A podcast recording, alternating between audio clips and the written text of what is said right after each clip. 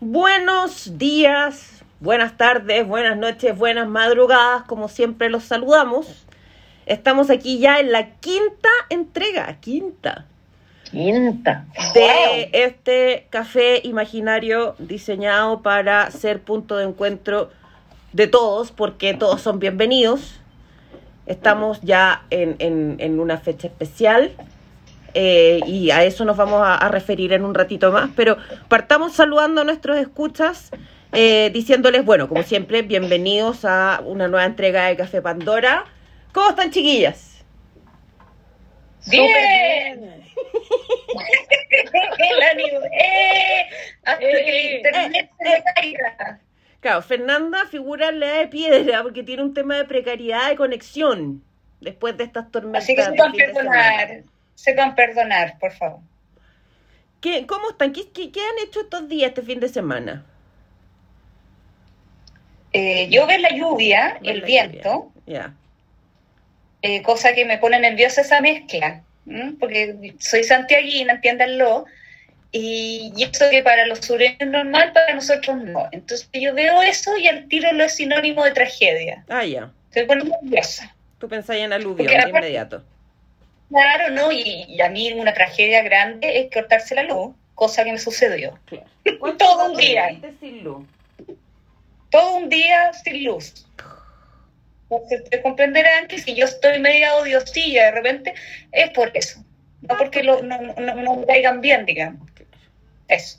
Cosas que pasan, ¿ah? Adaptarse para sobrevivir. Es correcto. Luisa, ¿en Sí. qué has estado tú? Me gusta el disclaimer de Fernanda. Sí.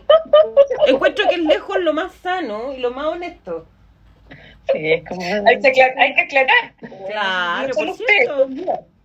Pero le permite sacar, sacarse todos los pillos. Así que si las manda a la cresta, es porque no tengo luz. Oye, yo he estado, yo he estado súper bien, buen fin de semana, harta lectura. Eh, ¿Qué estuve estás leyendo leyendo? Lemebel. Lemebel. Lemebel. Estuve leyendo Ah, Perlas y bueno. Cicatrices y después en la Biblioteca Pública Digital. Obvio. Y luego estuve leyendo mm, eh, Loco Afán. Ya. Eh, ¿Y cómo estás tú, Pia? Bien, un poco cansada, eso sí, pero me voy a tomar un día administrativo para hacerme el fin de semana largo, más largo de lo que ya es. El fin de semana estuve, yo les conté que había, no sé si nombrarla o no, porque no nos auspicia ni nada, pero contraté una plataforma de cine alternativa, que no es ni Netflix, ni, ni Amazon, ni ninguna como de las mainstream, que es española, que tiene una cantidad de películas, pero, pero cine como muy cine arte. Se llama Filming. Ya. Y eh, empecé a sacarle jugo. Entonces el sábado vi Los sospechosos de siempre, que no está en ninguna plataforma más que en esa, no la encontré en ninguna otra parte. Eh, Exacto. y después vi Hierro 3, que es una película coreana de Kim Ki-duk. El sábado vi... vi, vi, vi, vi- Ah, vi Fahrenheit 451, pero la versión de Truffaut. Tienen un buen catálogo de, de Truffaut. Y- La con la Julie Christie. Sí. Ya. Y además vi otra que no la quiero mencionar porque es una película súper controvertida. En internet existe toda una controversia respecto a si esta película es pornografía o la deconstrucción del sexo. ¿Salo? ¿Pero qué película? No, no vi Salo, pero Salo está. Está en el catálogo de filming. ¿Cuál? Anticristo. Mm, No, no Anticristo, pero Anticristo también está en el catálogo de filming. No, una película de los 70 japonesa que se llama En el reino de los sentidos o El imperio de los sentidos. Ah, pero bueno, me creí que yo la vi en la universidad. ¿En serio? ¿eh? La película es súper freak. Yo la Sí, encontré es rarita. súper freak. Ahora, me desayuné cuando caché que está eh, basada en hechos reales, en algo que ocurrió en Tokio en 1936. Ah, mira. Sí. Particularmente la escena final, la de la chiquilla paseándose con algo en la mano. Eso pasó. Ah, shit. Bueno, yo creo que por eso la- me, la, me la mandaron a ver, ¿eh? Bueno, la película no sé. tiene escenas de sexo real. ¿Cachai? Ah, sí, eso sabía yo, que eran los actores ahí. Sí. Y, y todo en Ujú. prim- parto primer plano. ¿cachai? Pero en general lo que he visto es que como que la, la, la alaban mucho y, y hablan, y se Mm. supone que trata sobre las obsesiones sexuales y dicen que, claro, que, que de- no sé, tiene una historia también bien controversial porque no podría ser calificada, dicen que no podría ser calificada de pornografía porque el cast y el crew eran todos como, como del cine main de Japón, o sea, no eran actores ni, ni B, ni C, ni Z. Muy raro, pero bueno, ya la marqué como vista, digamos. Y que, no sé, yo- está Bukaru Banzai, ponte tú, Anticristo. Ahora, probablemente hoy día en la noche vea eh, In the Mood for Love, la china. Ah, esa quiero ver yo, fíjate. Así no tiene un catálogo bien interesante. Está, hay películas chilenas. Está eh, una que se estrenó hace poco. ¿Cómo se llama esta película? Es de la. creo- Pelícano. no, es de la Mariana Di Girolamo. La, la que Verónica. Emma. Está Emma, pero también está la última que hizo que creo que se llama La Verónica. Ah, la que hace como de, de Coté López. Sí, eh, eh, hace de esposa de un futbolista. ¿Sabéis que Claro. está súper interesante la plataforma y no es cara? Cuesta como 5 Sí, lucas la pero- suscripción y tienen el catálogo es impresionante. Impresionante. Hay algunas que están con restricción de zona. Ponte tú, está Promising Young Women, pero no la puedo ver por las restricciones de zona. Está Minari No. también. Tampoco la puedo ver por restricciones de zona. Estoy esperando que se liberen. Y además me puse a leer un libro que se llama Sapiens, de animales a dioses, que trata sobre las revoluciones que han marcado la evolución humana. Súper interesante el libro, fíjate. ¿Y ese dónde lo, ten- lo, lo, lo tenías tú? ¿O lo compraste? No, me lo fui a comprar. Ah. ¿Y cuándo se va a leer con By Your Name que le presté yo hace tres años, mijita? Lo tengo después de Sapiens. La feria me Ah, prestó no. con Me By Your Name y ahí lo tengo. Imagínate que le presté ese libro, pues, weón. Es que tú no sabes la obsesión que yo tengo con esa película, weón. No lo sabes. Y aquí, y aquí lo tengo, Y le- ahí lo estoy viendo, de hecho. Pero bueno, Y eso fue mi fin de libro. semana. Fue un fin de semana muy, muy dedicado a la cultura. Muy bien. Ah, mira. Sí. Bueno, yo independ- aparte de eso, fue que vino mi hermana con unas primas Oh. acá a la playa, a la casa de una tía, vinieron ellas y nos pasaron a ver. Y estuvimos todo el, sá- las- el sábado en la tarde con mis primas y nos supimos servir cositas, Qué rico, quedamos qué todas agradable. juntas. Sí. Y, y, el día, y al día siguiente, eh, en el chat ahí, eh, como amanecimos, heridas. Heridas. Claro. Todas amanecimos Con la heridas, lita pero rota. ¿Cómo amanecimos con la alita rota? Claro. Claro, con moretones que no sabíamos de dónde, ¿Y un par de tazas, felices. Contenta. Así que ese, me es lo importante. Oigan, bueno, como les adelantábamos a, a, eh, a nuestros eh, oyentes, invitados, eh, otros comensales de este café, septiembre es un mes especial para los chilenos. Eh, eh, es, es bien loco, siempre he encontrado bien loco lo que pasa en septiembre, porque en estricto rigor, asado y empanada se pueden comer todo el año. Pero eh, viene un, un-. Viene un chicha no, Chicha. pipeño tampoco. Chicha es difícil. Sí. Eh, viene un frenesí de consumo como si, como si no se, como si no existiera mañana, pero en general ese es un esquema que se replica para cada evento que pasa en Chile. O sea, antes de una elección, como hay ley seca, los supermercados se te- figuran atiborrados de gente comprando alcohol para un día, eh, lo cual es un poco loco. O para Navidad, que anda a encontrar un pavo, y todo el mundo compra pavo. Pero independiente de eso, es un eh, mes especial porque se conmemora la primera Junta Nacional de Gobierno eh, y las glorias del ejército. Y se transforma esto en una celebración a la que llamamos fiestas patrias. Y en ese contexto, nosotros dijimos, ya que hablamos de cine, hablamos de música, hablamos de, de literatura y hablamos de cosas freak, hablemos de todos esos elementos, pero con eh, protagonistas chilenos. Dediquémosle un capítulo a los chilenos que se han destacado, buena o malamente, en esos ámbitos. Mm. Entonces, ¿quién quiere partir? ¿Por qué partiste tú? ¿Partamos por el cine? ¿Partamos por la música? ¿O partimos por... eh, Podemos partir con datos freak. Partamos por datos freak. Ya. ¿Ya? A ver, datos freak. Me encanta Hablemos esto de abrir de- como los sobres. Claro. las temáticas. Me encanta. ¿Qué sobre ¿A usted, a ustedes no les pasa, ponte tú, que cuando están viendo una película y en la película hablan de Chile o dicen algo Ah, de por Chile o aparece algo de Chile y les entra el frenesí? A mí me baja el frenesí y yo empiezo, ay, ahí dice Chile y me vuelvo un poco loca. Sí, pues, pero generalmente las menciones de Chile no son muy buenas. Es que eso iba a decir yo. Pero no importa, dice Chile igual. Es que yo creo que Claro. debe, debe ser por esta, este como, como complejo que tenemos de que no nos conoce nadie. Bueno, en estricto rigor, tú preguntáis en el mundo por Chile y es muy poco lo que se sabe. O sea, lo que se sabe es que somos Argentina. Claro.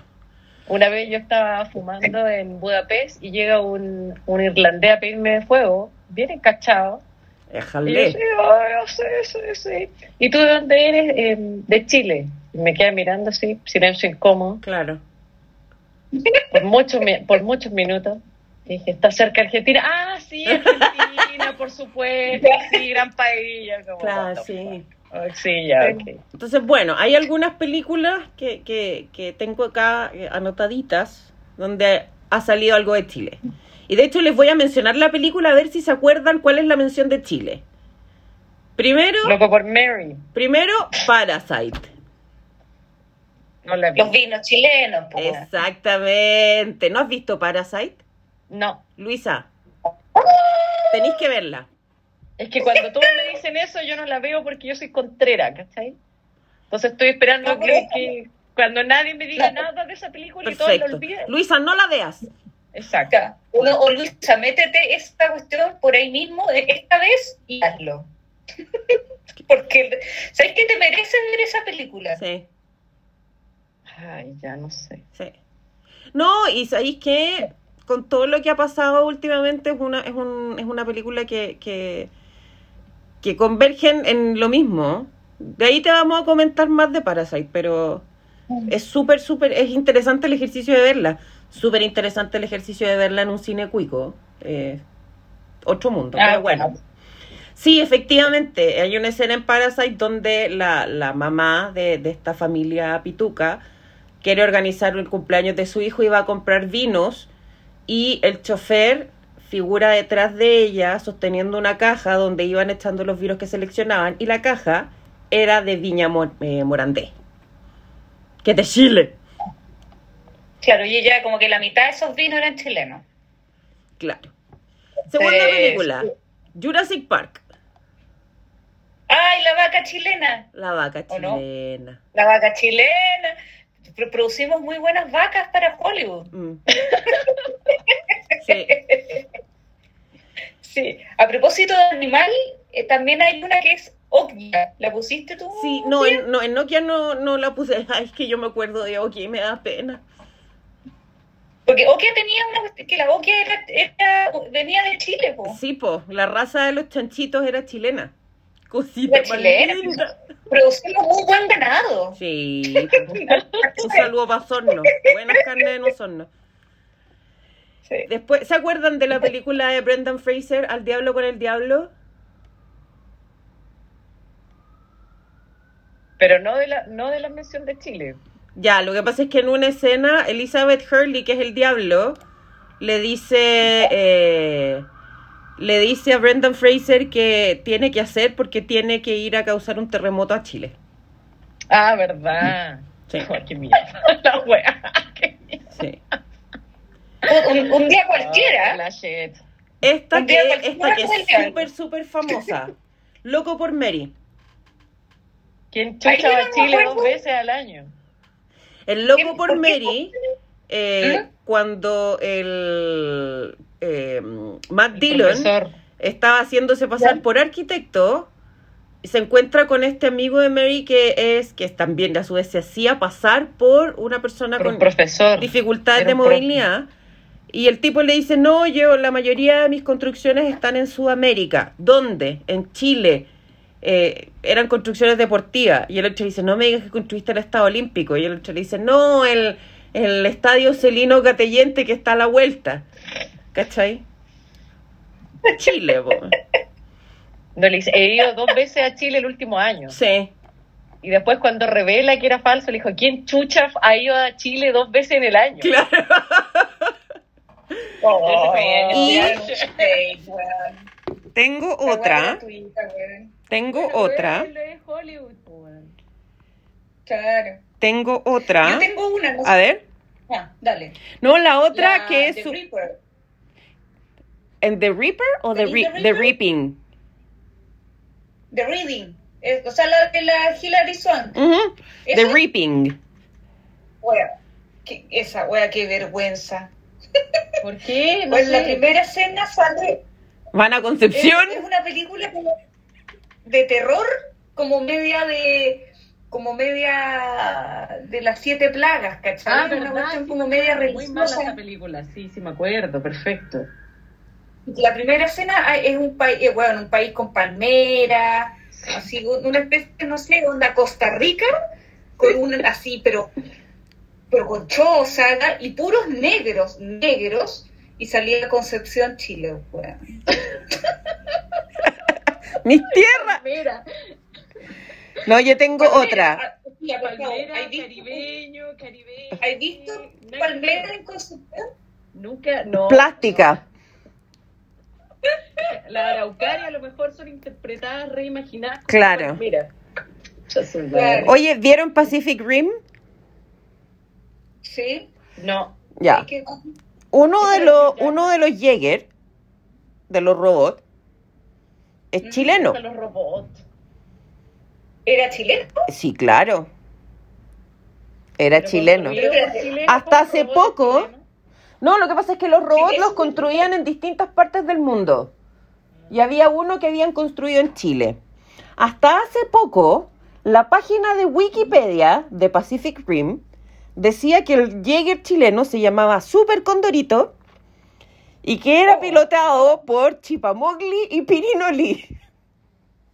Y un amigo mío que edita Wikipedia lo cambió. Yo le dije que era un amargado pero lo cambió por los datos correctos. Y lo otro es que hay un caballero del zodíaco chileno también. Ah, mira. Sí, En claro. Bad hay un narco chileno Sí. también. Ah, Gustavo Fring, Ah, yo tengo un Funko Pop de Gustavo Gustavo Fring. Fring, que estudió en la USACH. Sí, pues. Estudió en la USACH. Enseña a ser Paila. Marina. En un Claro, capítulo le enseña a. Walter White cómo Sí. hacer Paila Marina. ¿Cómo hace Es- es... la Marina?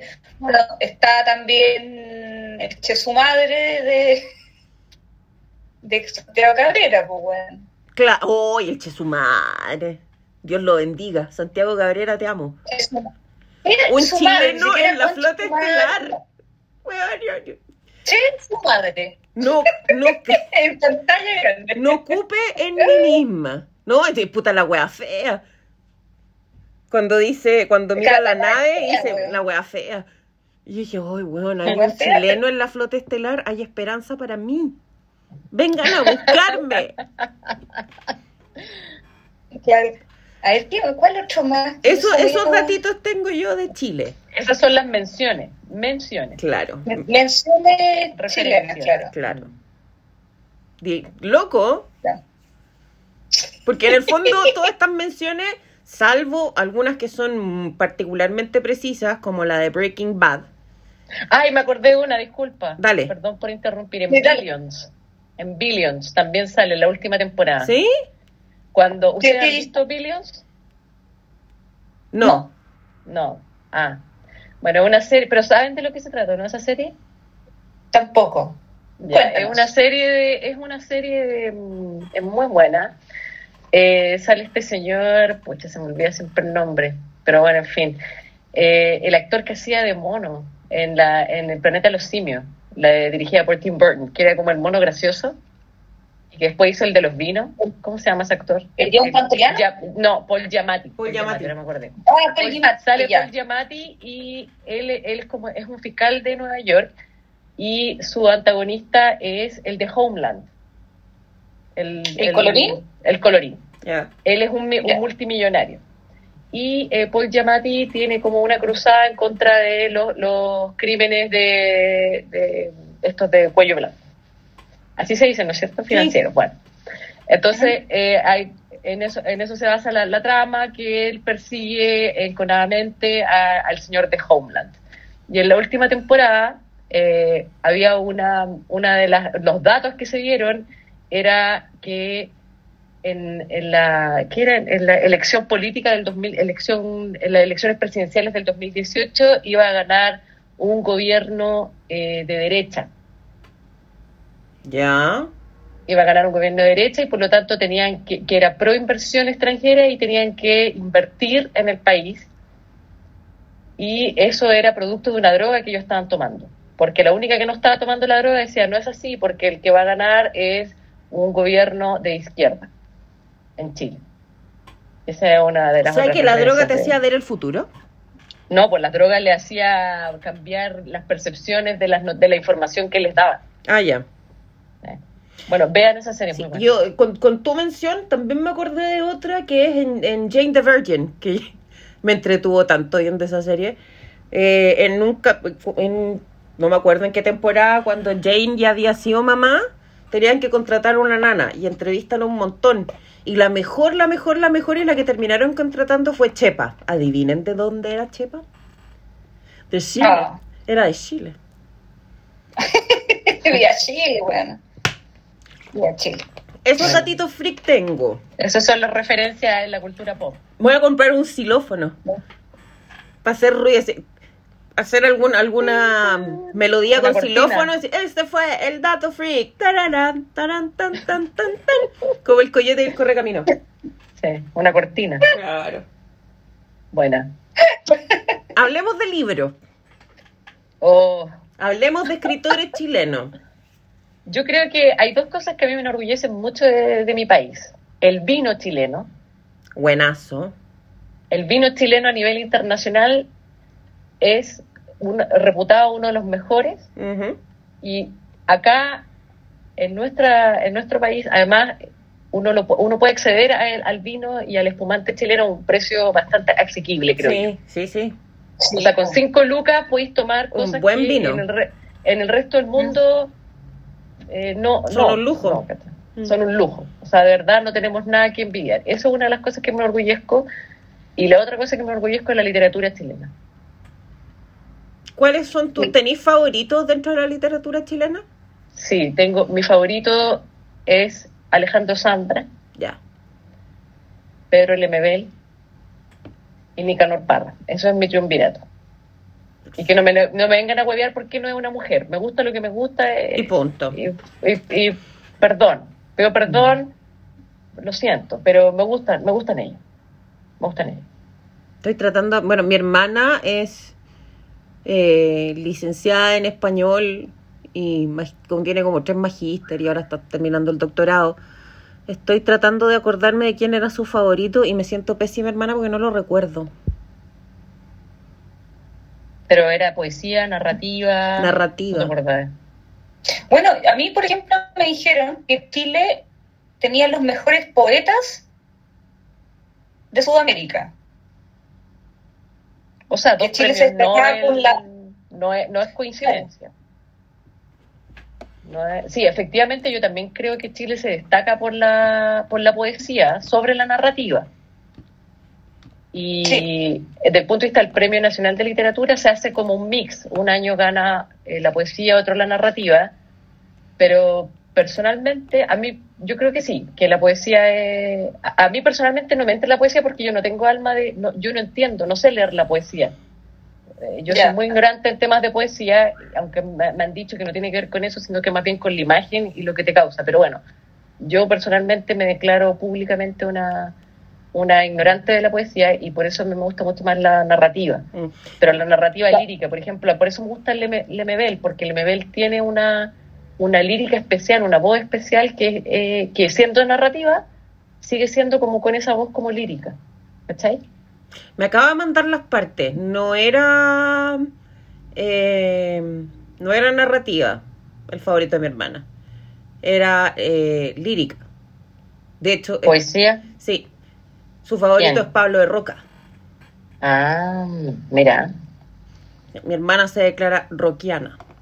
Roquiana. Mm. Es que sé que yo creo que eso es lo bueno que en la literatura, si tú miráis para atrás en general, creo que hay, hay harto donde echarle mano desde el punto de vista de la literatura. Eh, es, es eminentemente realista, por supuesto, no, no es que tengamos grande literatura fantástica ni literatura imaginativa en Chile. Eso es propiamente anglosajón, eso es verdad. O sea, igual hemos tenido una ola de literatura fantástica actualmente, ¿eh? Sí. Sí, pero hay que... Pero no- no de muy buena calidad. decir- Desconozco. ya, es que eso yo decirlo con mucho respeto. Yo voy a decirlo con mucho respeto y con mucha... eh, yo creo que todavía le falta un poco, no sé, no sé, no, no quiero insultar a los artistas ni a los escritores porque probablemente los hay muchos, y, pero es verdad que la, la industria editorial chilena se enfoca en el realismo Mm. demasiado, porque el realismo vende mucho, mucho en Chile. El realismo vende. Eh, a pesar de que en su minuto en el boom el realismo mágico y que tenía elementos fantásticos era de moda, pero acá en Chile se vende más el, el realismo, la literatura realista. Y estos gallos post-Bolaños, como el que te estoy mencionando, Zambra y, y, la, y todo lo que es la generación post-Bolaño, es ultra realista. Está toda la, la que es la, la literatura, la, la que le llaman la narrativa de los hijos de la dictadura, por ejemplo Claro. la generación post-dictadura, eh, que vende mucho, ha vendido mucho. La Nuna Fernández, que a mí personalmente no me gusta la Nuna Fernández, pero hay que reconocer que la huevona se, es ídola, ¿cachai? Ha sido reconocida a nivel internacional. Eh, bueno, está también este, este señor eh, señor Zambra, eh, y hay varios que son de la post-dictadura o, de los hijos de la dictadura, que, han te- que tienen una literatura altamente reconocida, ¿cachai? Y los que están saliendo ahora también, y lo que se está leyendo harto, harto, son los cabros de la autoficción. Ya. De la autoficción. ¿Qué, perdón? la autoficción es cuando tú tomas tu vida, pero no es una biografía porque no son hechos, sino que tú la, fi- lo- la ficcionalizas. Entonces, por ejemplo, Ah, puedes tomar parte de tu, de tu algo que ocurrió en tu vida, pero la ficcionalizas. Al- Entonces ahí Ya. no lo haces tan real y tomas una cierta distancia. Y algo que nació en Francia y que estuvo muy, muy de modé en Francia. Eh, de hecho, el señor que ganó el Princesa de Asturias hace poco, el Emmanuel Carrer, hace autoficción. Ya. Y acá también prendió mucho, prendió mucho en el 2014, 2015, prendió N. Eh, Sampra también hace harta autoficción. Una niña que les recomiendo, la Paulina Flores, eh, que es, estuvo muy, muy in, la leía en toda la elite chilena, la leía, fue está recientemente reconocida como una de las escritoras sub-35 más top a, a nivel hispanoamericano Qué buena. que sí, se llama Qué vergüenza su libro, su primer libro de cuentos, que fue, leía así, pero tiene un contrato con Seis Barral eh, a los 30 años, imagínate, o sea, es una, una gran, un gran, gran logro. Ahora sacó recién una, una novela que yo no he leído, eh, dicen que es muy, muy la raja. A mí personalmente no me atrae su estilo de autoficción porque encuentro que ahí falta un poco de... O sea, lo que dice la Diamela, la Diamela o Damelia, Damelia. Diamela. Diamela, Dígamelo. lo que dice la señora El Tit es cierto en cierta medida. lo que es cierto en cuanto a la autoficción, que lo que dice esa señora es cierto. Eh, que recientemente ganó el film, eh, también eh, Premio Nacional de Literatura, es cierto respecto de la autoficción que está súper ultra de moda, eh, y- o que estuvo de moda también. Eh, y ella dice, pucha, es que es producto del sistema también, porque es, muy interno, es muy, de cierta medida, un poco burgués, porque es un poco aburguesado, ¿cachai? Y creo que se armó una, una poca bataola eh, con lo que con lo que con esa crítica que hizo la señora Mm. la señora, ¿cachai? Pero, pero prendió, prendió mucho y salieron no solamente la Paulina Flores, eh, salió la María José Navia también, que la María José Navia la está rompiendo así en, en el mundo del- de los cuentos. Eh, como muchas cabras, especialmente muchas mujeres jóvenes, sub 35, están sacando cuentos y son cabras secas. La María Paz Rodríguez también, eh, pero la María Paz Rodríguez es un poco mayor, pero igual, o sea, gente muy seca está sacando eh, autoficción eh, están tomando parte de su vida, la están ficcionalizando y, y, la están haciendo súper bien y la están rompiendo. Entonces eso es un mercado que se está, está saliendo, está saliendo bien. Recientemente también eh, se está, y se está, se está eh, como pulpo, como pulpo, porque eh, recientemente fui a, a una presentación de un libro nuevo de la editorial Montacerdo y era un señor que nunca había publicado en su vida. ¿Ya? Y claro que él era muy top pero nunca había eh, publicado en su vida y era del taller de Escármeta. Em, eh, y él estaba haciendo en parte una cierta autoficción, decía, según lo que él decía, de lo que yo le interpreté, porque hablaba muchas cosas un poco abstractas, que no sé si lo decían por decirlo o lo creían, pero era parte de su lenguaje, ok, ¿cachai? Pero esas típicas de escritores que hablan en términos abstractos, oye, esto es muy gemenguiano, esto es muy no sé qué, ya inventan unos conceptos que no sé si ellos lo, los crearon, lo están diciendo, no sé, claro. no sé si existen, pero en fin. Eh, y eh, está como muy de moda eso y, bueno, pero, pero... A mí siempre me ha llamado la atención esa dicotomía que hay, porque efectivamente Chile tiene buenos escritores y buenos poetas, pero como contrapartida, la mayoría de la gente habla y escribe muy mal. Y siempre, la me educación? siempre me ha ah, llamado la atención eso. O sea, de partida, el tema de la escritura, no sé, debe ser por una cuestión de fijación personal, pero como que en Chile en general se olvidaron del uso del punto y coma. Y yo amo el punto y coma. ¿Cachai? Y es muy difícil encontrar que alguien te escriba y ponga un punto y coma. pero igual hay que hacer una distinción porque la escritura, la escritura narrativa, poética, es totalmente distinto que la escritura que estás hablando tú, de las reglas de la, de las reglas de la academia para escribir bien. De hecho, si, si pensamos en los escritores de la, de la literatura, ellos no, les da lo mismo. Probablemente. lo mismo como. Pero también hay carencia en, o sea, en, en, además de, un tema ortográfico, también hay carencia de léxico. Sí, pero yo creo que más que una dicotomía, yo lo veo como un tema de la educación, porque piensa que, o sea, por algo son bien pocos también, o sea, de partida tenemos una gran bestseller a nivel mundial, que es la Isabel Allende. Claro. No es que tenemos varios bestsellers, ¿cachai? Como otros países. Claro. Entonces, eh, yo creo que son dos. Son dos Yo voy a preguntar lo mismo. ¿Qué opinamos de Isabel Allende? Porque en lo personal. Lo que pasa es que yo creo que, a ver, hay dos cosas. Una, está, somos de los países de los envidiosos chaqueteros. Sí. Y el mundo editorial y de los escritores chilenos es súper difícil. Es súper, súper difícil. Acá que te publiquen y si te publican, vaya a ganar menos, o sea, eh, mantén tu trabajo diurno, ¿cachai? Obvio. Eh, nunca va a llegar al nivel de la Isabel Allende. O sea, la, Isabel ah. Allende es súper venta, es, New York best-selling author, ¿cachai? Es otra, es otra huevada. ¿cachai? Entonces, yo, yo creo que hay harta también de, de envidia, para serte súper honesta. Con las, respecto a las críticas de Isabel Allende. A mí personalmente no me gusta su estilo, pero porque no me gusta como no me gustan otros escritores bacanes, ¿cachai? Claro. Pero yo, por ejemplo, a mí me gusta mucho Paula. Paula me gusta mucho, mucho. Me gusta mucho ese libro, Paula, porque lo encuentro que es muy íntimo. Mm. A mí me gusta eso, pero a mí no me gusta su estilo personal, pero yo reconozco que hay calidad en la huevona, ¿cachai? Pero eso me, da para entender que, que, porque la gente mucho le, ay, pero es que para eso leemos a García Márquez, weón. Es que si es por eso, bueno, pucha, no le damos nada y le damos, no sé, para Borges nomás y a Cortázar y nos quedamos y cerremos, cerremos la tienda y nos sigamos escribiendo más, ¿cachai? Claro. Claro, me acuerdo que mi mamá, yo creo que eh, onda le llegaban los libros así como onda así como de la librería no sé qué librería le llegaban todos los libros porque mi mamá era tanto lo que o sea salí no sé la Isabel Allende escribía hola y mi mamá compraba esa palabra entonces se los leía, se los leía todo y mi mamá se leía su libro en tres días, tú. Y me decía, o sea, porque se lo leyó hasta los últimos días de él, se lo leyeron, se leyó hasta el último libro que había publicado hasta esa fecha, digamos.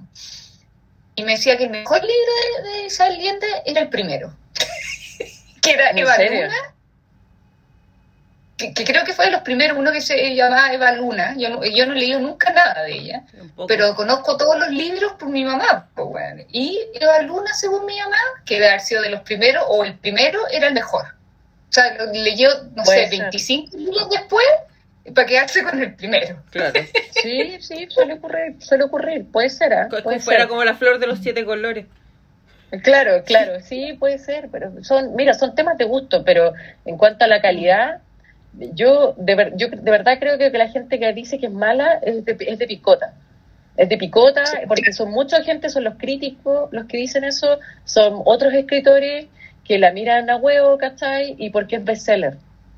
Y porque es bestseller, y porque hizo lo que muy, muchos no han podido hacer. Porque muchos de los escritores, si es que no todos, y que no me vengan a decir que es mentira, porque yo conozco el mundillo, lo conozco apenas, pero de lo que conozco yo sé que todos fantasean con ser bestseller. Obvio.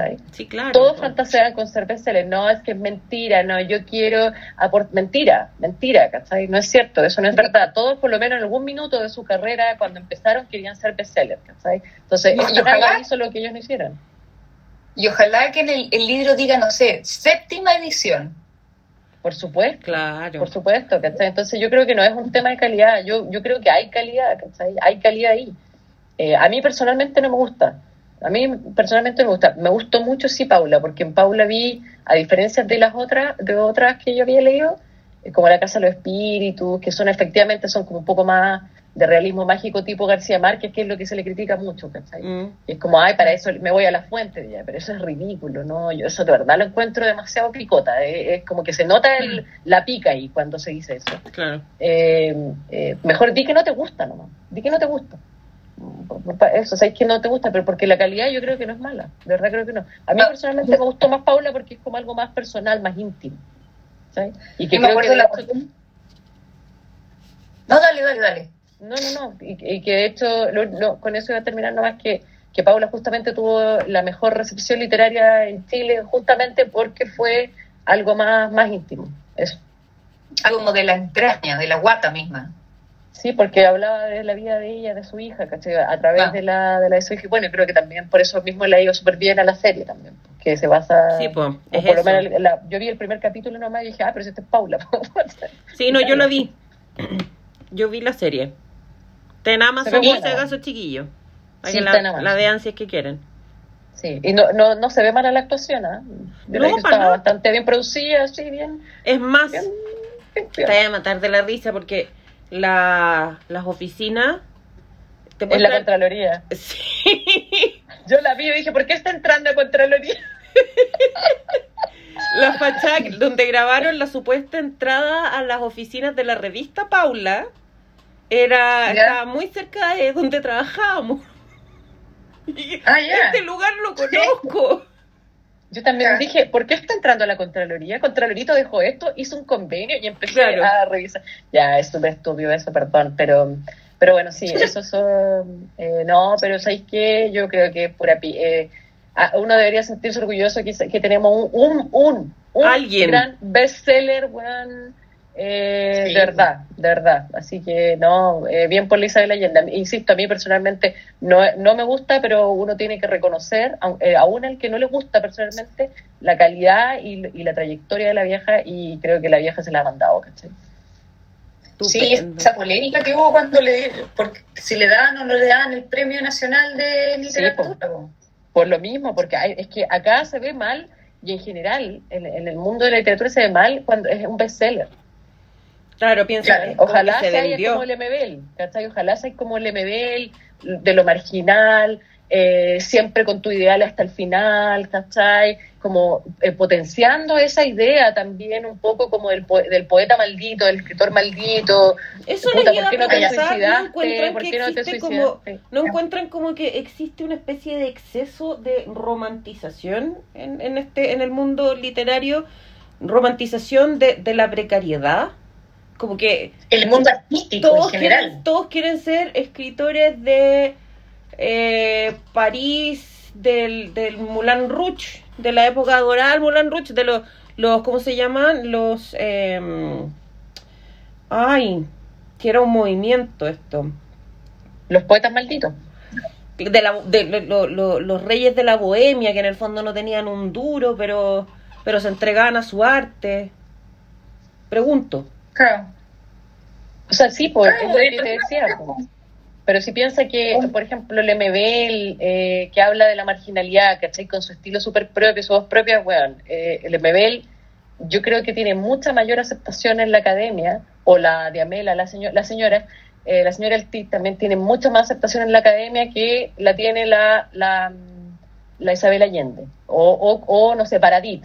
Ya, igual igual es súper injusto poner a Paradit en la misma lead, la lead que, que, que la Isabel Allende, creo que está mal. Pero, pero por decir algo, ¿cachai? Por decir, eh, está, como que está, hay una concepción efectivamente, una romantización, como bien dices tú, de que tienen que, que los escritores tienen que tener una cierta vía y ojalá te, te matí eh, ebrio para tener algo, algo que hablar. ¿no? Claro. Como O sea, como que tenés que morirte de John cirrosis. ¿cachai? Puta, O lo- ojalá el- tengáis harto para hablar. Todos ¿cachai? quieren ser Hemingway. Todos quieren ser Claro. Hemingway, todos quieren ser Cheever, todos quieren ser Edgar Allan Poe, weón. Claro.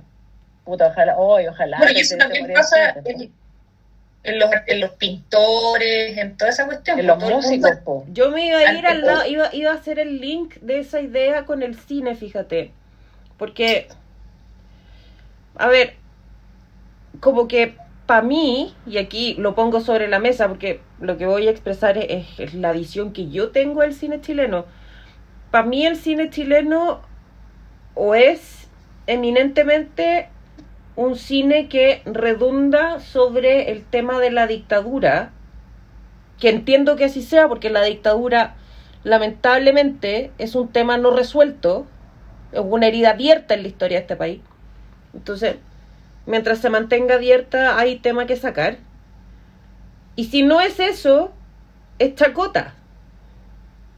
Eh, No, eh, eso- es como, como una caricaturización, ponte tú. Siempre he encontrado que, que existe un, hubo toda una ola de cine chileno en que caricaturizaban al pobre, que se repetía no solo en el cine, sino que también en las telenovelas. ¿Cachai? El pobre era un personaje eh, cómico, siempre. ¿Cachai? Y se cari- caricaturizaba la forma de hablar, la forma de vestir, la forma de, de comportarse. No, no sé qué opinan ustedes del, del cine chileno.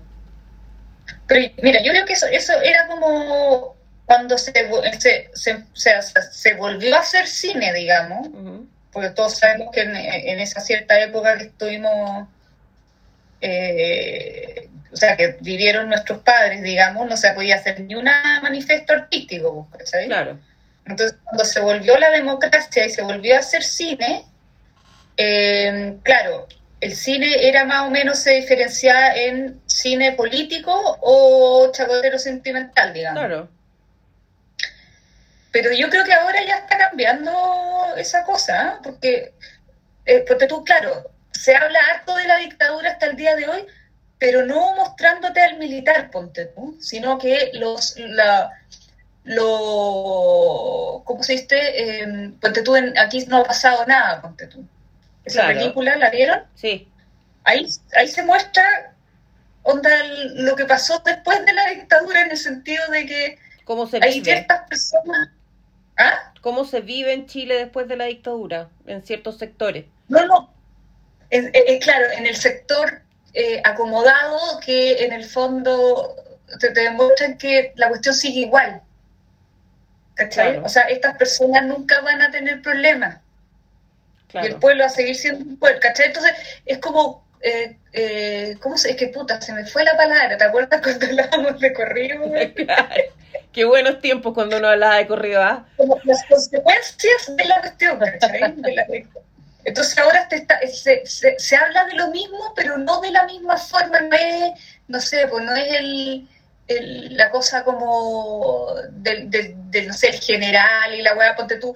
Claro, hay cosas como previas también que te explican, ponte tú esa película que salió hace poco, que se llama Araña, Ah, yo la vi, ¿cachai? Que en el fondo es la previa, claro. ¿Cachai? Si en el fondo, aquí hay una trilogía que hay que ver para ver, darte cuenta de qué es lo que es Chile. O sea, si alguien, un extranjero llega, tú le pregun- onda, y te pregunta qué es lo que hay que ver, tú tenés que decirle.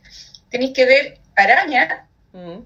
después tenéis que ver una cosa que se llama Los Perros, y después tenéis que ver, aquí no ha pasado nada, y ese personaje te aseguro que se agarra su, su mochila y se devuelve a donde venía. Claro.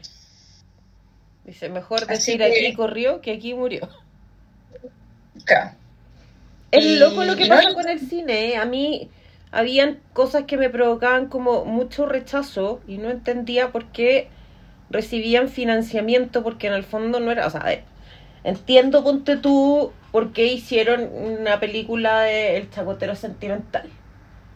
Porque ese programa de radio fue, no sé si todavía existe, parece que ahora tiene otro nombre, pero El Chacotero Sentimental era pero éxito en transmisión en radio y habían historias bien complejas, por lo menos una, era muy, muy, muy compleja. Ay, sí, que, era como la serie. Claro, que es la historia de, de, la hija que se metía con el padre. Claro. Y que lo heavy de esa historia era que la, la, la, la, persona, mientras hablaba con el, con el, el rumpi, la loca empezaba a acordarse de cosas.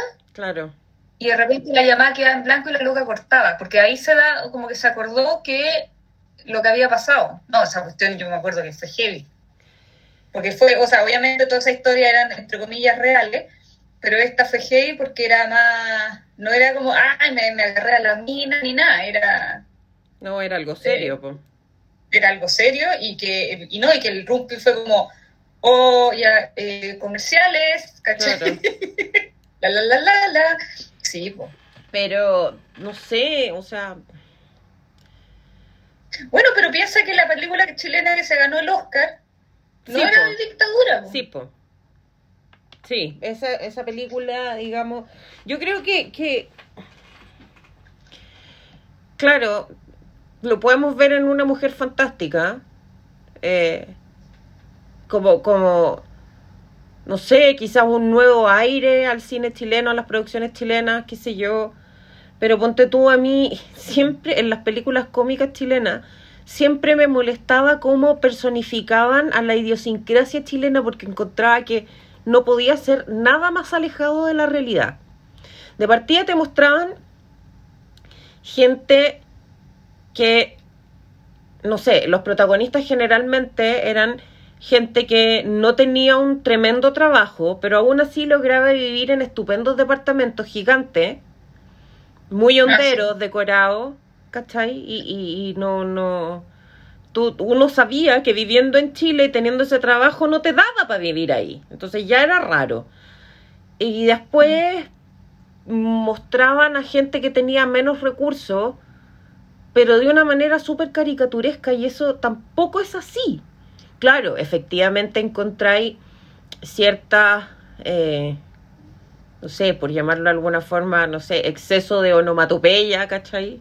Cuando estás interactuando con, con sectores que son, no sé, cuando, cuando vas a la feria, ponte tú, ¿cachai? Pero tampoco es que la gente sea una caricatura y creo que eso, además, eso lo, lo replicaron, aumentado y mejorado en las teleseries eh, ¿Cachai? Porque siempre la, nana era la que hablaba raro y, y, era como, como, como muy histriónica y no sé qué. Y, no sé, el hijo mayor era un tipo que había estudiado nada, pero igual vivía solo, eh, trabajaba en algo, ¿cachai?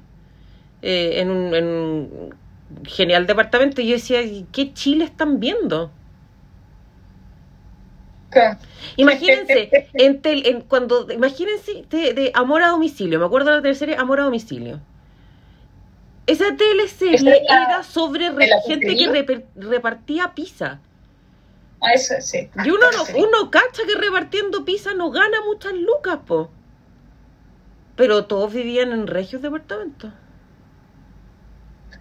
Era raro, po. Bueno, eso es cualquier, es cualquier cosa audiovisual, si tú ves las películas gringas, también de repente, o las series, es que van a vivir solo y se van a ir a un departamento que acá debería tener, no sé, 20 años de ingresos. ¿Cachai? Y es como el primer departamento. A mí me complica, fíjate, el cine chileno. Voy a decir algo muy impopular. Yo sé que le rinde mucho culto a esta película y voy a decir desde ya que a mí no me gustó. Coronación. Yo no la vi. Yo la vi. No me gustó. No me gustó. ¿Tú la viste, Luisa? A mí tampoco me gustó. Es más, encontré que se parecía demasiado a otra película que protagoniza Anthony Hopkins con la Emma Thompson que se llama Lo que queda del día. Ah, pero es que esa de James Ivory, weón. ¿Cachai? La de los Eh, la de los mayordomos. mayordomos. Pero Coronación se basa en un libro de Donoso. Sí, no sí sé. Claro. Pero, pero como, como la plantearon, me pareció que era demasiado parecida y además me, me no sé, me, me, me latié, tengo que decirlo. A lo mejor yo soy una Sí. pobre y triste persona que tiene cero gusto y puede ser, esa, de hecho, esa siempre es mi primera opción. Pero a mí no me gustó. Es que Pero yo no entiendo, ¿y pero? ¿por qué está mal que decir que no te gustó? No, porque es como de culto y todo el mundo. Ay, ¿Cachai? Como que el gusto artístico, las reglas del gusto artístico dicen que para que tú seas un ser refinado te tiene que gustar coronación. Ya, las reglas del gusto artístico valen menos que un paquete de cabritas, po. No, yo no me rijo por esa mierda. O no sea, te por agradezco porque ahora sé que me vas a seguir hablando, digamos. Pero No, no, no, no, hay que recibirse no por eso. la coronación, no está onda. Que, Porque claro, como que te van a vetar, que te van a vetar los hipsters. Claro. Igual Ah, da ya, lo mismo que me veten los hipsters. Espérate, coronaciones del Cayosi. Sí, la de Silvio Cayosi. Sí, sí, no, sí, es verdad lo que dice. Tiene una forma de dirigir que es bastante. Eh, Lenta. ¿Cómo lo puedo decir? Lenta y como. como de la vieja escuela, como contemplativa, como. Decimonónica. Porque ponte tú, Ay. ponte tú, yo me acuerdo, o sea, sí, yo se me cae la raja y todo, pero ponte tú, yo vi una cuestión que se llama Cachimba, que es otra. eh, eh, ahí yo, yo creo que rompí en el cine, weón. ¿Cachai? Mm. Entonces, eh, eh, bien, ¿cachai? Hay gente que le, le ama a Raúl Ruiz y otros que han visto con cuidado palomita blanca y nomás. Y, y no hay que, hay gente que le gusta Jodorowsky, pues, bueno, Exacto. ponte tú. ¿Cachai? Bueno, yo lo detesto. El Topo es una de las mejores películas ever, según internet. El tono y la otra, la montaña La, monta- eh, eh, la montaña sagrada. sagrada, esa también. Y yo vi 20 minutos y la apagué. Y me cerebral raja. Fíjate que yo las tengo por ahí, pero no me he animado a verlas porque vamos a volver al, al tema de la conversa anterior. Eh, tengo esa cuestión de separar al, al, al artista de la obra y está tan cancelado Jodorowsky. Después de unas declaraciones. Pero- Primero, después de las declaraciones que se mandó respecto de cómo a través de la psicomagia él podía curar traumas de abuso sexual y propuso una fórmula de terapia para una mujer que había abusado por su padre que era bien, bien rara. Y lo hicieron pebre. Y la otra fue en una declaración donde supuestamente creo que era en el topo, donde hay una escena donde violan a una mujer, que la escena habría sido sin el consentimiento de la actriz. Y O sea, se la violaron realmente. digamos. Claro, claro, y después ¿Ya? se desdijo y que eso no era cierto, que lo había dicho para la taquilla y no sé qué cuestión, pero igual me, me cuesta, digamos. Mm. Lo que sí vi de Jodorowsky fue el documental que hicieron del proyecto que él tenía para hacer Duna. Ah, sí, pues. La gran película que nunca se hizo. La gran película que nunca se hizo y mostrar. Ese documental yo lo recomiendo porque es súper entretenido. Tú no cacháis si el caballero está volado en pasta o qué. Pero según él tenía contratado, weón, puta, a Marlon Brando, eh, no sé, Dalí, po. Mick Jagger también. Mick Jagger, ¿cachai? Dalí, Dalí, no sé qué personaje iba a ser. Dalí, pues, weón. Dalí iba a hacer la cinematografía. Según él lo convenció porque Dalí siempre hablaba de que se le perdían relojes en la playa y había que responderle algo, entonces él le respondió no sé qué cuestión y con eso se ganó a Dalí, según él. La historia entretenida por eso, ¿cachai? Además, ver, ver los dibujos, porque él tiene un storyboard de lo que iba a ser de Duna, igual es súper interesante. Ahora, lo más cercano que uno puede tener a ver ese storyboard, porque como no puedo hacer la película, él sacó un cómic que se llama El Incal. Entonces lo más cercano que uno tiene a ver ese storyboard es leer el Incal. Ah, Que está a la venta, no, no, no es difícil de conseguir. Espérate, ¿y este loco vive todavía? Entiendo que sí. Sí, está en, en París. Ya. Ya. Porque tú hay gente que lo ama, a mí no me, no, no me produce absolutamente nada. Bueno, Y no estoy mal ni yo ni mal ni ellos, ¿cachai? Claro. Son gustos nomás. Si el gusto Exacto. no tenéis que explicarlo. claro. Sí, No te da lo mismo si los hipsters dicen una cosa y dicen otra. Sí. Los hipsters nunca, nunca han mandado nada. Ahora recién alguien les dio palestra a los huevones en el Twitter o no sé dónde, Instagram, y ellos no, no dicen nada. Si a uno le gusta lo que le gusta y lo que no le gusta, chao. Para gustos colores, dicen los españoles. Para gustos colores. Sí. Pero yo igual, yo igual estoy de acuerdo contigo, Pia, que sí hay una... mm, Y, y creo que también en la literatura eh, venden mucho más la dictadura en Chile que otros temas. Sí, pues. Eso es, es de- de- de- eso, es, eso es cierto. Creo que sí. Tiene también razón la Fernanda que, que se ha alejado un poco, o, o no se está alejando, pero, pero se está atreviendo el cine y se está atreviendo la literatura a hacer eh, nuevos, a tratar nuevos temas. Pero sigue vendiendo y hay gente que, que lo hace justamente por eso, porque la, la dictadura vende. Y Claro. hay gente que lo hace a propósito. Yo me lo explico La por dictadura eso. vende. Por la calidad de herida abierta que tiene todavía. Sí, no, por supuesto. O sea, el tema de la batalla de Chile recientemente, o sea, que pasó hace unas o pocas horas, te lo demuestra. Sí, pues. ¿sabes? Te lo No, y, la, demuestra. y, la, y la dictadura vende mucho afuera. O es sea, un tema que interesa mucho al, al, al, al mundo.